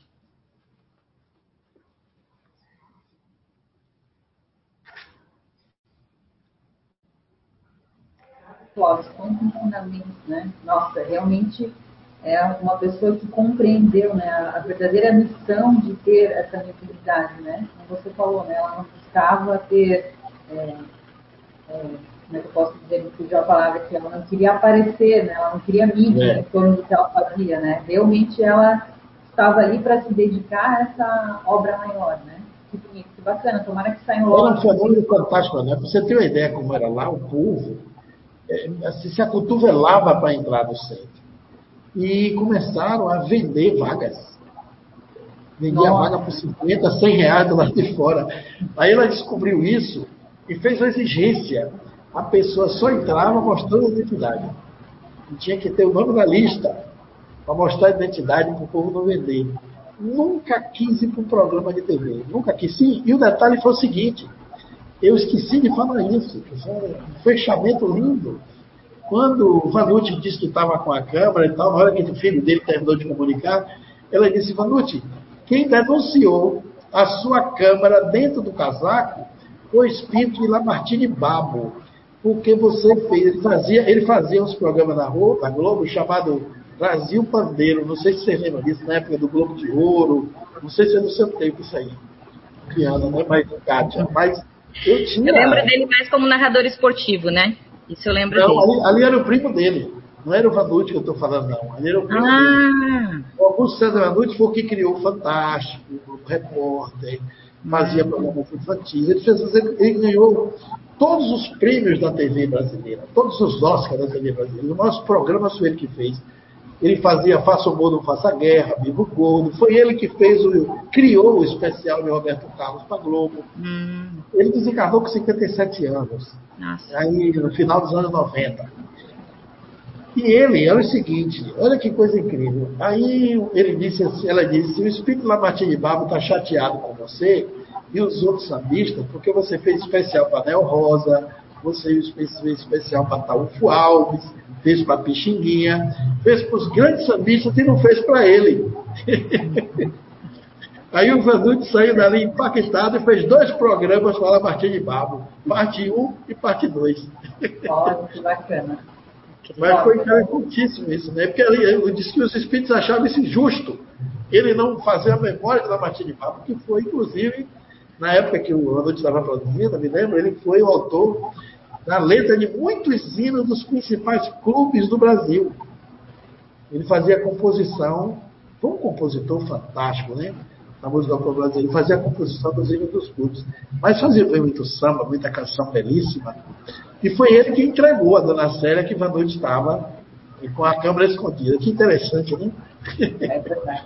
Interessante mesmo. Vamos agora então com uma outra pergunta do YouTube, é do Érico Rocha. Então ele pergunta: Lázaro morreu ou estava em estado cata, cataléptico? Não sei se ele escreveu corretamente aqui. Jesus não teria condições de reviver alguém que morreu? Olha, Jesus não podia derrogar as leis da natureza. Lázaro poderia estar morto aparentemente. Jesus não ressuscitou só Lázaro, ele ressuscitou três pessoas. A filha de Jacó ressuscitou Lázaro e uma outra voltou ao corpo. Lázaro ficou mais famoso porque Ele era irmão de Marta. Jesus conhecia a família. Jesus volta e chama Lázaro. Óbvio que Jesus, sendo um grande paranormal, um extraordinário homem psi, sabia que Lázaro podia não estar totalmente morto. Estaria assim se Jesus não trouxesse o, espírito dele de volta ao corpo. E quando Jesus manda Lázaro se levantar, Jesus, na dimensão espiritual, fez com que Lázaro assumisse o corpo dele. Mas é muito provável que ele tivesse estado de catalepsia, sim. A pessoa pode ficar horas, dias cataléptico e depois voltar, ou não voltar se não tiver socorro.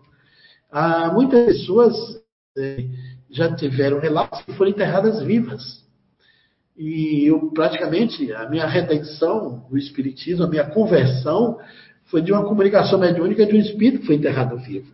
E ele narrava que quando acordou dentro do túmulo, ele estava já no terceiro dia. Ele, ele, viu, ele viu três dias lá, aliás.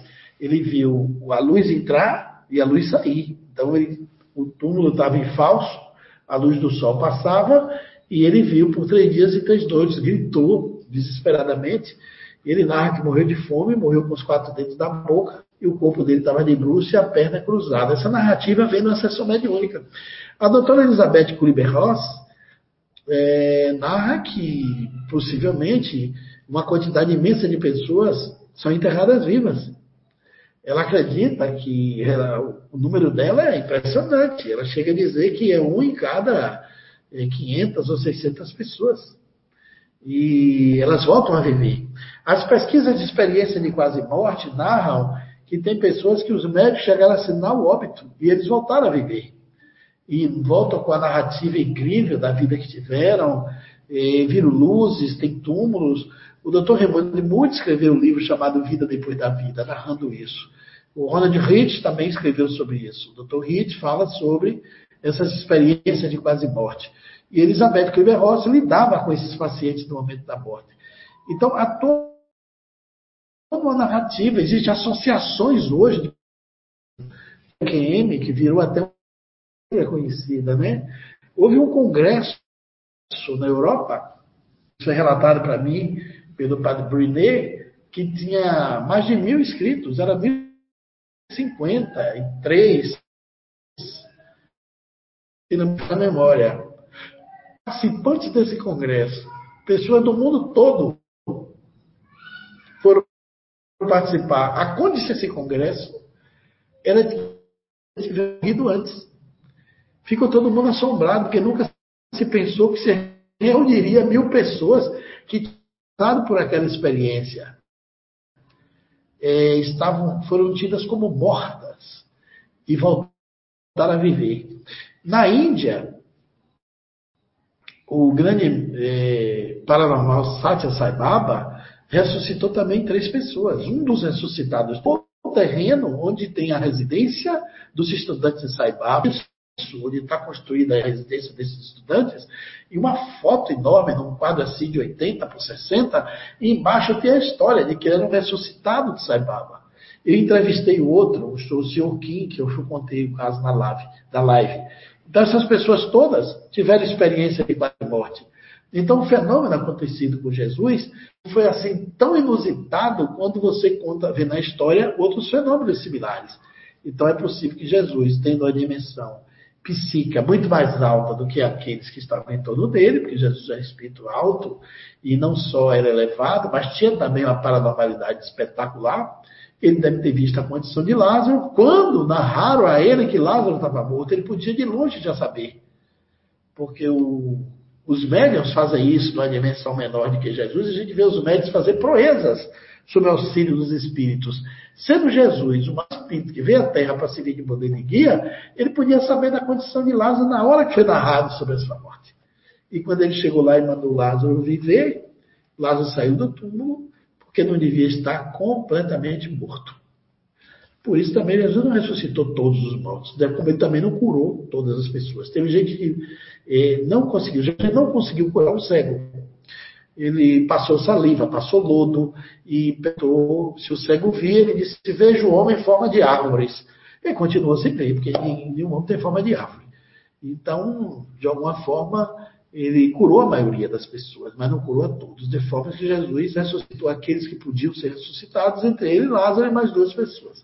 Mas Lázaro não deveria estar é, completamente morto, porque Jesus não poderia derrogar as leis da natureza. Ele era um ser excelso, um espírito alto, e não ia é, alterar as leis pela qual ele tinha uma vida é, é, regida pela própria lei da natureza. Jesus foi um homem comum, mas era um ser especial. Era o filho do homem, como ele dizia, mas era um espírito com uma condição de muito mais possibilidades. Quando ele curava alguém, ele não precisava de um espírito para curar através dele. Ele precisava de Dr. Fritz para curar um aleijado, né, o leproso. Ele fazia aquilo porque ele dominava os próprios fluidos da cura e alcançava o doente por evolução, por moral, por dimensão espiritual elevada que ele possuía. Então ele pôde fazer isso com Lázaro, por essa mesma missão. Mas ele sabia, ele viu que Lázaro não estava totalmente morto. Aí trouxe Lázaro de volta.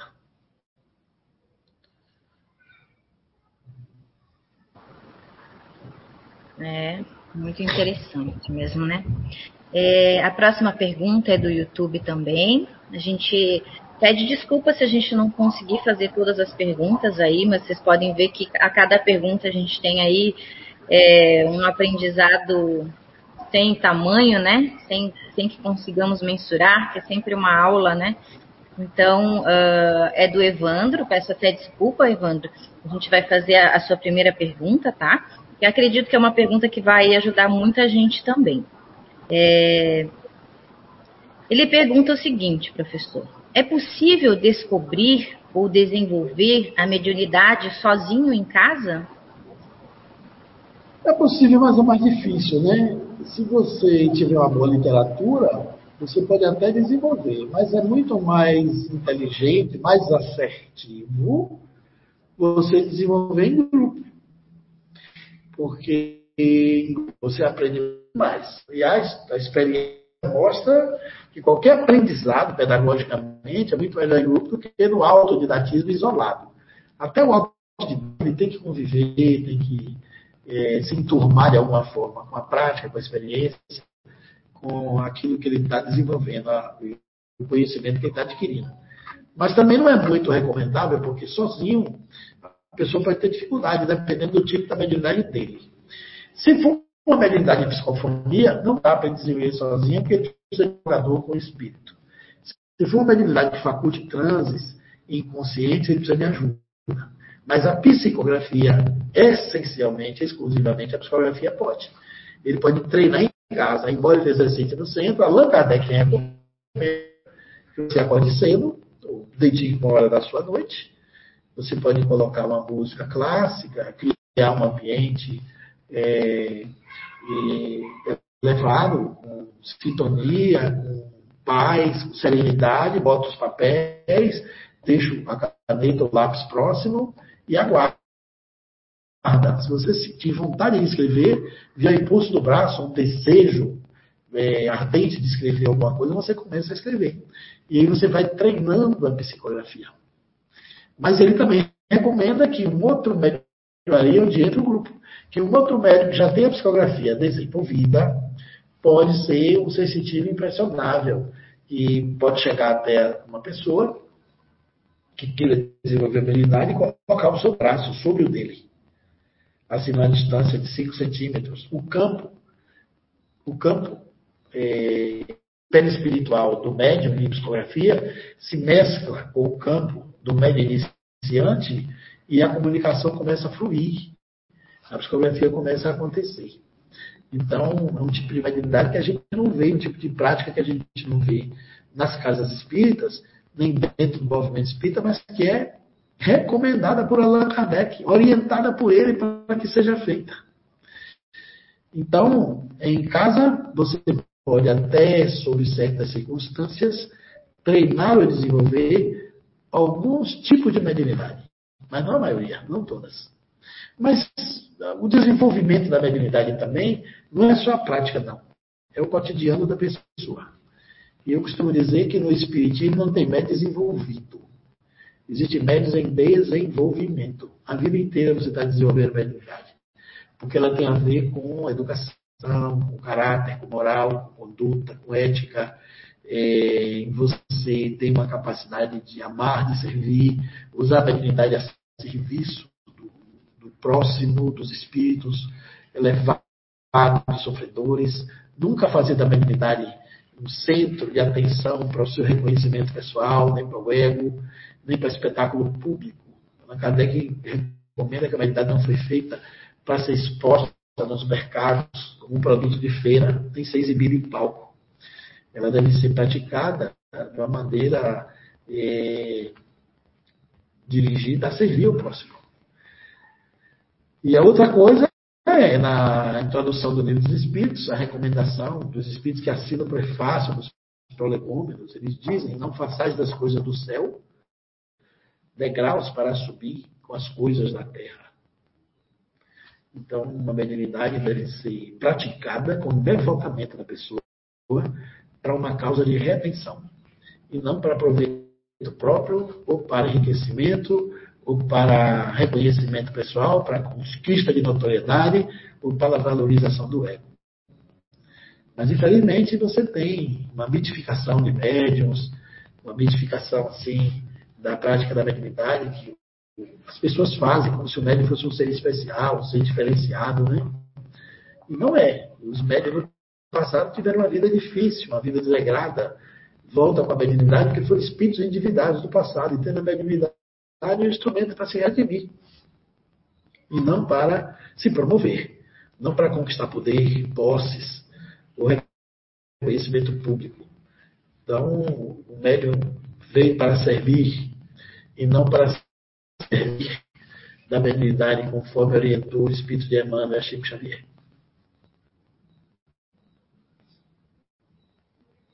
Isso aí, bacana. Muito bem colocado, né? Pode. É, eu acho que tem muitas pessoas que também ainda ouvem isso, né, em, em, em, locais aí, de repente você até poderia complementar, né, de que, ah, se você é médium, você tem que desenvolver sua mediunidade, né, você tem, você tem que trabalhar, né, essa acho que é a palavra bem, bem utilizada, né, acredito que, que você possa falar um pouquinho também sobre isso, né, das pessoas que muitas vezes vêm com essa mediunidade, e como você já falou, né, como uma forma de exercer aí, de quitar suas dívidas, mas que ninguém é obrigado a nada, né, Clóvis? Olha, a mediunidade pode ser uma ferramenta extraordinária para você usar a seu favor. Mas às vezes o indivíduo vai desenvolver a mediunidade até para ficar pior, para se servir dela, para usar como uma ferramenta contra os outros. É melhor que não desenvolva. Né? Tem aquela, aquela mensagem do Evangelho, né, que o camarada abriu. O Evangelho é o acaso, que um raio caiu perto dele, cortou a parte da rede, ele caiu no chão, mas não morreu. Aí ele abriu o Evangelho para agradecer. Aí estava abrindo uma lição que dizia: se fosse um homem de bem, teria morrido. e às vezes você é, tem circunstâncias da vida, não estou dizendo que você não deve desenvolver a habilidade, porque ela vai lhe fazer algum mal. Não é isso. É para você não fazer dela uma ferramenta de desorientação para a sua própria vida, né? Porque você lida com forças espirituais, você lida com a dimensão desconhecida, com o invisível, e o médium pode ser muito fácil presa das obsessões. As obsessões alcançam quem tem mediunidade muito mais facilmente do que quem não tem. E quem não tem a mediunidade tem uma obsessão oculta. E quem tem a mediunidade tem uma obsessão explícita, ostensiva, ali dentro da realidade da pessoa. E muitas vezes ele tem uma energia parada. Quando ele não exercita, não pratica, não executa, essa energia também pode é, provocar distúrbios nele, alguns transtornos, que ele inclusive confia com transtornos mentais. Você imagine, o que tem de médio hoje em presídio, o que tem de médio em consultório de psiquiatra, que tem médium em psicanalista, o que tem de médio em terreiro de urbano candomblé tentando se tratar, o que tem de médio dentro da depressão, e às vezes é problemas espirituais. Estou dizendo aqui que depressão é isso, mas acontece que pode ter depressivos médiums, como pode ter médiums depressivos. Muitos são confundidos como esquizofrênicos, e não são. Imagina você lá na psiquiatria, no psiquiatra, e diz, doutor, eu me vejo dois. Eu estou assim, de repente, eu me vejo, eu e eu, e eu fico me olhando, me vejo, não sou eu e eu sou o outro, e o médico, se ele for materialista, se ele não tiver conhecimento paranormal, psíquico, espírita, ele vai logo passar um, um pesado, taja preta, alucinação consciente, meu filho. Delírio esquizoide, toma remédio. E ele vai tomar o remédio e está tomando remédio para uma doença que não existe. Às vezes ele é só médio, pesado. E as clínicas de psiquiatras estão lotadas. Tem um psiquiatra amigo meu, que um dia a gente se tornou mais íntimo assim, e ele perguntou, como foi sua redenção aí para o Espiritismo, já que tu não é médio, tu não tem essas coisas para mais, e tu fala tão disso, tu pesquisa, tu tem um mergulho nesse negócio. O que, que levou a isso? Foi problema de família, alguém de família enlouqueceu, teve problema mediante? Eu disse, não, foi busca do saber. Verdade e descrença junto, né? E me levou a, a pesquisar. Aí eu disse, e você? Ele disse, ah, eu entrei por cada coisa. Eu disse, o que é esse negócio da coisa? Coisa? Ele disse, é meu ciente. Eu me formei, comecei a atender, eu fiz psicanálise, fazer psiquiatria clínica. E o pessoal chegava para mim e disse, doutor, tem horas que eu estou normal assim, mas me dá uma coisa. Outros diziam, uma coisa me toma. Quando eu vejo uma coisa, eu fico mal. A coisa chega de junho em mim. Ele dizia que perguntava o que é essa coisa, ninguém sabia dizer o que era. Então ele, ele disse que o paciente acabava falando da coisa. Eu tenho uma coisa que acontece comigo, eu tenho uma coisa que me acompanha, eu tenho uma coisa que me perturba, eu tenho uma coisa que não me deixa em paz, eu tenho uma coisa que não faz nada dar certo em minha vida. E ele focou naquele negócio da coisa. Procurou, procurou, ele disse: só no Espiritismo achei a substituição para coisa. Seria espíritos, entidades invisíveis, seres que você não sabe o que é, poderia ser a coisa, não deu outro. Ele pesquisou, pesquisou e se tornou espírita por cada coisa. Eu achei interessante essa narrativa dele, né?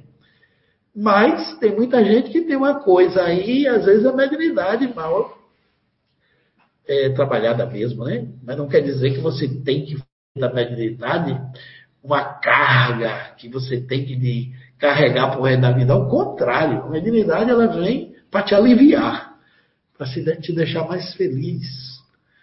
O Espiritismo é a tecnologia de inteligência que nos ensina a viver melhor, a nos sentirmos felizes. Você é espírita há muito tempo, você é uma pessoa mocambusa, para baixo, deprê, é, mal querida, mal-humorada, desorientada, você está mal, está precisando de urgência. Você entrou no Espiritismo, mas o Espiritismo não entrou em você. Porque o Espiritismo tem a capacidade extraordinária de fazer a gente até sofrer sorrindo. Faz você entender o mundo com um olhar bastante diferente do olhar limitado da visão reducionista do mundo materialista e do mundo religioso, que não consegue explicar a justiça divina. Pela grandeza de Deus, que esse Deus é bom porque ele não deixa a bondade instalada no coração e na prática da humanidade. E se Deus é poderoso, por que, que ele não vê o problema da, da desgraça, da pobreza, da miséria, das doenças que acarretam o mundo? Então, se ele é poderoso e não faz, é porque ele não é bom.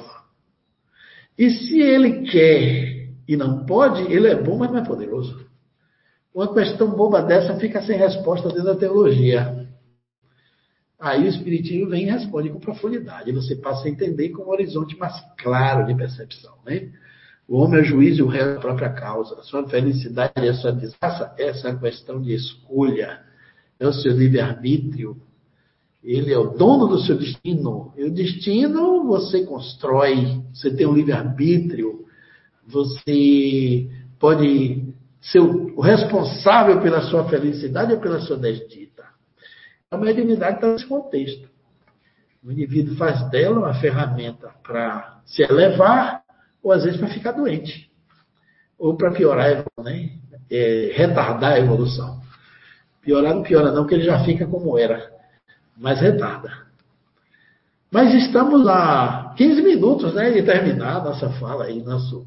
O bom é que essa roda da gente aqui tem duas horas, toda do primeiro domingo, né? Aí tem a opção da gente aprofundar um pouco mais nas respostas, para não ficar é. assim tão especial.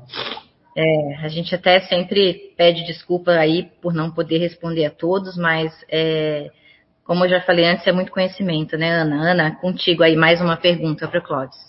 A gente já está indo para os finalmente, né, Clóvis? As, as Diana vem do Facebook e as suas vêm do YouTube, né? É, assim, nós íamos intercalar, mas hoje temos muitas perguntas do YouTube. Então, eu e Ana estamos perguntando do YouTube. Caso fique alguma sem resposta, até se o né? Se o senhor tiver tempo, se o professor tiver tempo aí de depois dar uma olhada, né? E quiser responder, tá. elas vão ficar lá salvas, né? Lá no YouTube. Com a gente vai fazer também seminários vindouros, né? Para os próximos. Teremos sempre perguntas pré-estabelecidas para começar os outros eventos. Mas segue. Olha que, não, olha que não dá tempo, hein, Clóvis? Que é muita pergunta.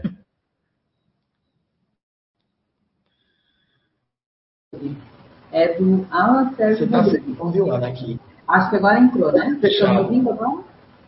Tá, vamos lá então. É agora entrou. YouTube do Alan Sérgio Rodrigues. Boa tarde, professor. Por que entre os religiosos de todas as crenças em geral, inclusive entre espíritas, há tanto tabu em relação a três temas: dinheiro, riqueza, sexo e política? Olha, porque talvez as religiões isolaram tanto o homem do mundo e que ele não sabe lidar com dinheiro, não sabe lidar com a riqueza, é escravo do sexo e faz da política um instrumento de opressão em vez de redimir o mundo. Então, os religiosos confiam né, que é, as fraquezas humanas traem para o desequilíbrio aqueles que estão mergulhados em tudo isso. Mas é por um mito. O dinheiro é um instrumento é, como qualquer outra ferramenta do indivíduo. Na parábola dos talentos, que Jesus eh, faz uma analogia belíssima, ele valoriza aquele que multiplicou os talentos. É, na questão também do livro dos Espíritos, naquela faixa ali das 800, Allan Kardec examina a questão da riqueza e da pobreza. Ele pergunta se a miséria do mundo é uma questão das leis de Deus. Se as desigualdades sociais tinha a ver com as leis de Deus. Os Espíritos dizem que não, eles são pontuais. Isso é um crime e uma desordem da natureza humana. Deus não fez ninguém para viver na pobreza absoluta. Nós é que somos egoístas. E enquanto muitos têm demais para sobrar, outros têm menos para faltar. Hoje você tem 10% da riqueza do mundo está na mão de 90% é, da, das pessoas. Você tem que pegar 10% da riqueza e distribuir para 90%, enquanto que 90% da, da riqueza está na mão de 10% dos ricos. Você pega todas as posses, as riquezas da terra 10% da humanidade é detentora dela. E os outros 90% da humanidade tem que viver com 10% do que distribui. Então, há uma desigualdade muito grande, o mundo é desigual. É... Quando todo mundo tiver o necessário para sobreviver, tivermos uma humanidade mais igualitária, o dinheiro vai ter uma relação bastante diferente. Nós precisamos, na verdade, de um novo modelo. E está surgindo no mundo uma coisa chamada nova economia que está redistribuindo essa renda de uma maneira pacífica, uma verdadeira revolução silenciosa, sem, sem greve, sem polícia, sem bomba, sem agressão, sem violência, é, de uma maneira espetacular, relacionada com as tecnologias, com as plataformas digitais. Uma nova humanidade vai se formando para um novo modelo econômico, onde as pessoas vão poder dividir a riqueza sem precisar a exploração do homem pelo homem. Essa noção de emprego vai acabar, nós vamos ter uma humanidade melhor, o planeta está caminhando para o processo de regeneração, estamos no início do novo alvorecer, né? Isso demora, é lento e gradual. Então a questão do dinheiro ainda é uma questão difícil, porque o homem eh, explora o outro homem para poder ter o dinheiro. Eu nunca me esqueço que eu fui num programa do Jô Soares, há muito tempo atrás, E eu conheci lá o cacique da tribo dos Terenas chamado Jorge. Eu fiz minha entrevista, nós ficamos no hotel lá pelo SBT e amanhecemos o dia. Nós vemos o sol nascer, conversando numa recepção aconchegante do hotel, todo de vidro. E esse homem espetacular me ensinou muita coisa naquela madrugada. Depois eu fui visitar sua tribo, lá na Mato Grosso do Sul, na viagem que eu fiz. Passei um dia com ele, no outro dia ele me pegou na cidade, fomos de novo. Dois dias de convivência belíssima, uma pessoa extraordinária. E o Jorge me dizia, ali sentado, né? A civilização humana é muito complexa, muito difícil. Lá na tribo nós trabalhamos pela tribo, caçamos para a tribo, produzimos para a tribo. Os filhos são nossos filhos, mas são filhos da tribo. Nós nos tratamos com uma única grande família, onde as pequenas famílias são os núcleos que compõem essa grande família. Aqui vocês veem um mendigo, passa por ele indiferente e nem olha não pergunta para a necessidade. Na frente do hotel tinha uma faculdade, um ônibus chegava assim, cheio de estudantes, todo mundo ali empinhado, segurando até naquele ferro da porta para entrar, uma confusão danada, muito mais da metade dos alunos ficavam fora do ônibus, e tinha uma pista paralela passando muitos carros, só naquela cena ali, ó. Uma faculdade, vocês fazem um ônibus grande que não cabe todo mundo. Aí entra todo mundo ali apertadinho em pé para tentar se locomover. Do lado de cá, tem centenas, dezenas, milhares de carros que passam uma pessoa só dirigindo, com quatro vagas e ninguém dá carona. Isso é desorganização, isso é falta de humanismo. E eu tinha que dar razão a ele. Isso, numa tribo, isso nunca aconteceria. Me lembro que quando eu cheguei lá, por exemplo, tinha duas crianças de castigo, a primeira vez, e eles estavam em pé numa árvore assim, para refletirem, né? E eu disse, Jorge, o que é que eles fizeram? Não, eles estavam fazendo xixi no rio. Eu disse, ah, e não pode? Ele disse, não, esse rio é o que a gente bebe água. Lá na frente alguém poderia beber água do xixi dele. Ele disse, Jorge, se eu disser que lá na nossa comunidade o povo faz xixi dentro da piscina e ninguém fica de castigo. Então ele disse, é, porque existe um conceito diferente de educação entre nós e vocês. E o branco chama o índio selvagem, né? Isso é equivocado. Selvagem não é selvagem, ele é um silvícola. Silvícola é quem vive na selva, selvagem é quem produz violências. E nós temos muito que aprender ainda para ser uma sociedade avançada. O sexo ainda é uma outra coisa na relação do assim. A gente não divide porque a gente não tem altruísmo, capacidade de amar pequena. É, não é à toa que Kardec fala que o egoísmo é uma das maiores chagas da humanidade. O egoísmo o orgulho. O sexo vem para a vida, mas a vida não vem para o sexo. É, Freud dizia que a maioria dos homens são subdiafragmáticos, vivem do diafragma para baixo. O sexo satisfeito, o estômago cheio, a pessoa está feliz, principalmente se tiver dinheiro no banco. Mas foi Jesus que veio e disse: Nem só de pão vive o homem. Mandou que a gente vivesse do estômago para cima. Falou do amor, falou da verdade, falou da compaixão, falou do perdão, falou da caridade, falou do amor ao próximo, do serviço, falou de sermos humildes. Esses valores que não estão no estômago são valores universais, que independem das religiões, das crenças, das raças, das etnias, das tradições, porque nem só de pão vive o homem. E a política, que deveria ser um trabalho que reorganizar essa sociedade para ela ser melhor, ela é envolvida de corrupções, lotada de corruptos que se servem da política. Da mesma forma, tem muita gente que serve a religião, mas tem muita gente que se serve da religião. Tem muita gente que serve a ciência, outros se servem da ciência, muitos poucos servem a política, outros se servem da política. E tem aqueles que servem e se servem. É a turma que diz assim, rouba, mas faz. Então nós estamos na humanidade ainda atrasada espiritualmente, e é natural que as religiões que têm essa conexão com o espiritual não saibam lidar ainda com os fenômenos essenciais que deveria ser a ferramenta de redenção humana. Na hora que o dinheiro for apenas um instrumento para o bem-estar, na hora que nós não transformarmos mais diferenças em desigualdades, e melhorarmos a distribuição de renda no planeta, o dinheiro vai circular no organismo social como o sangue circula em nosso corpo, nutrindo todas as áreas, tanto da periferia quanto interna.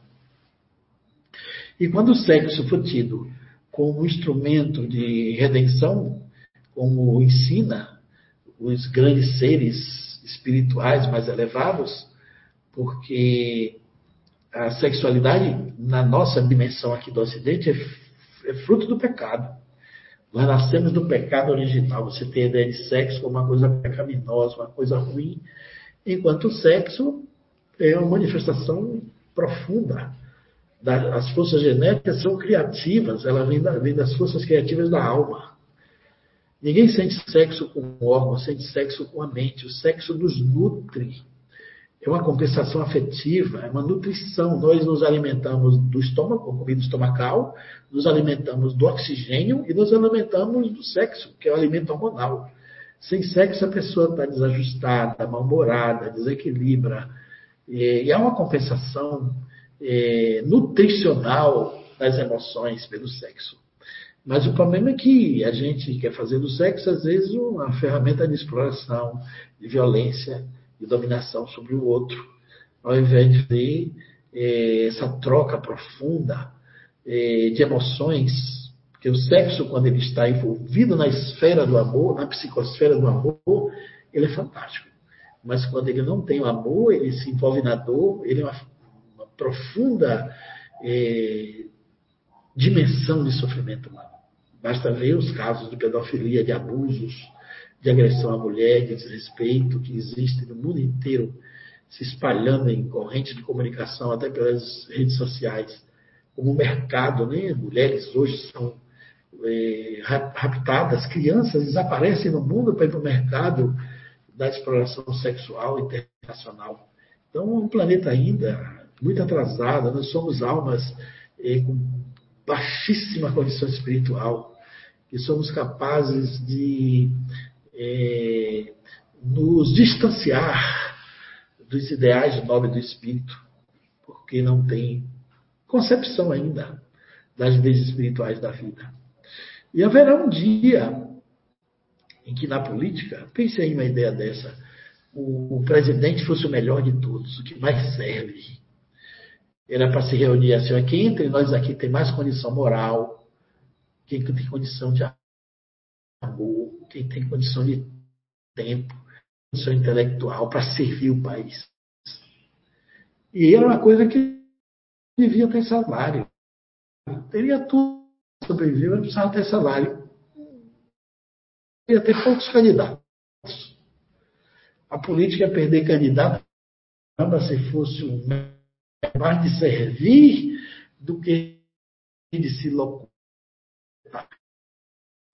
Mas é, roda muito a dinheiro, muito recurso, e como o Deus do mundo ainda é o Deus do dinheiro, isso tudo entra numa dimensão de é, distorção, de pobreza, de, de, falta de espiritualidade. Mas haverá uma época, quando nós somos uma nova humanidade, que todos esses, esses fatores, dinheiro, riqueza, vai ser bem conduzido por uma idade que se avizinha. E nós já temos sinais disso. Já houveram grandes políticos, seres que usem na área da sexualidade e muitos bons ricos no mundo, porque existe um filme sempre expõe os ricos como mau caráter, ladrões, subversivos, e pessoas envolvidas em fraude criminosa. Ou uma pessoa que tenha ricos filantropos. E a, a riqueza pode ser uma missão para a pessoa. E essa coisa de dizer que o dinheiro não traz felicidade é relativa. Ele não traz, mas manda buscar. E às vezes tem muita gente que não é por falta de portador. E ser rico também pode ser um talento, né? Para muitos. É claro tem gente que faz isso, um talento no mal. Pode, se, pode enriquecer usando a inteligência para o mal, para usurpar o dinheiro. Mas existe muita riqueza ética, é pouca, mas tem. E a gente já tem hoje no mundo esses benfeitores, que são homens que amealham riqueza, mas distribuem também. Então, caminhamos para ter uma humanidade com mais equanimidade. O problema todo está no espírito do homem. Interno. É a questão de nível evolutivo da humanidade. E a humanidade é feita por homens, é feita por indivíduos. Quando a gente melhorar o homem, a gente melhora o mundo. O reino de Deus será implantado na terra quando os homens forem melhores de coração. Quando os homens viverem mais do espírito para a matéria e não da matéria para o espírito. Quando vivemos da consciência para a dimensão física e não da dimensão física para a consciência. Mas a gente está longe disso. Mas estamos caminhando. Hoje somos uma humanidade melhor do que a de 100 anos atrás. Daqui a 100 anos seremos uma humanidade muito melhor do que a de hoje. O importante é que a gente faça a sua própria mudança, né? Porque se a gente mudar, o mundo muda. O mundo é o resultado daquilo que nós somos. O que fizermos, praticarmos e vivenciarmos. Por isso que eu acredito muito naquela frase: a paz do mundo começa em mim.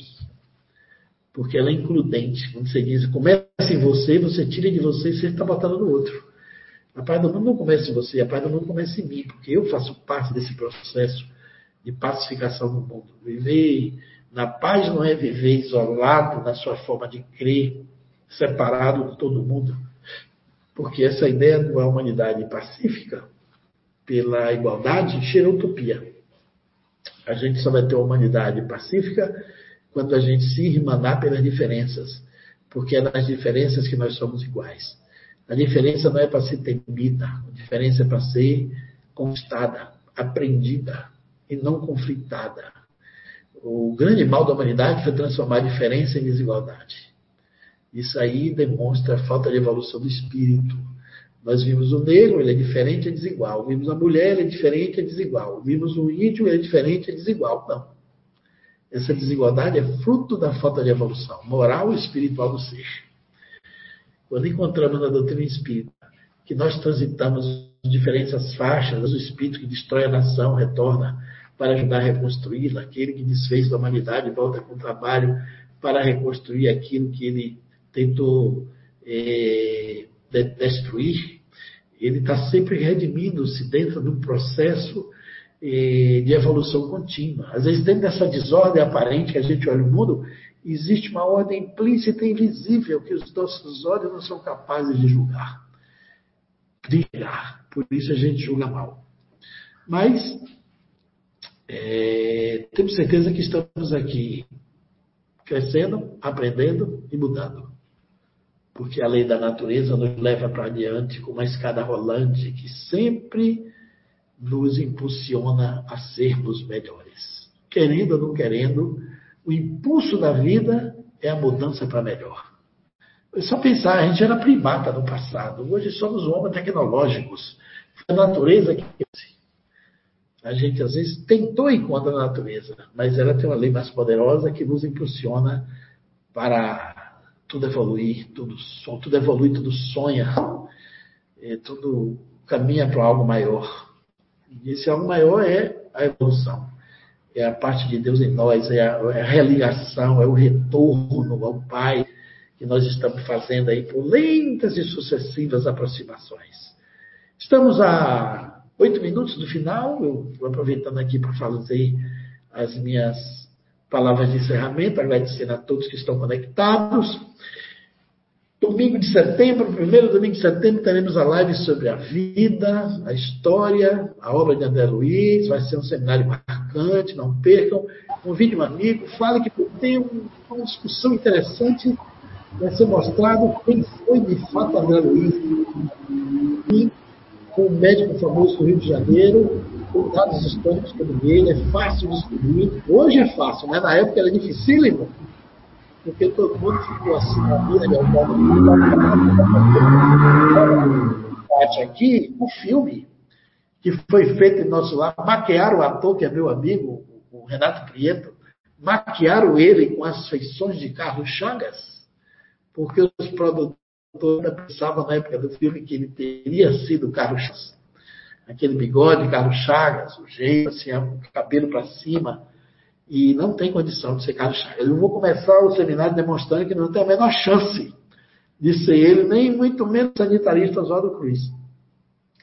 Ele foi cirurgião Ele foi o médico que orientava as teses de doutorado em medicina no Rio de Janeiro. E quando ele morreu, a faculdade de medicina deu três dias de luto. Ele estava sendo adiado, mas já estava com a lei. Não viu homenagem na Terra. Interessante. É gente que sai daqui com grandes aparentes reconhecimentos e chega no além como baquera. E tem gente que morre aqui como nada, e chega no além e a alma é excelsa, né? O Cristo dizia isso, que é? Quem quer ser o maior no reino do céu, seja o menor entre todos, o mais servidor. Nem sempre os famosos da terra têm um reconhecimento no espaço. Então, acho que vai ser um seminário bonito, cheio de lições, interações.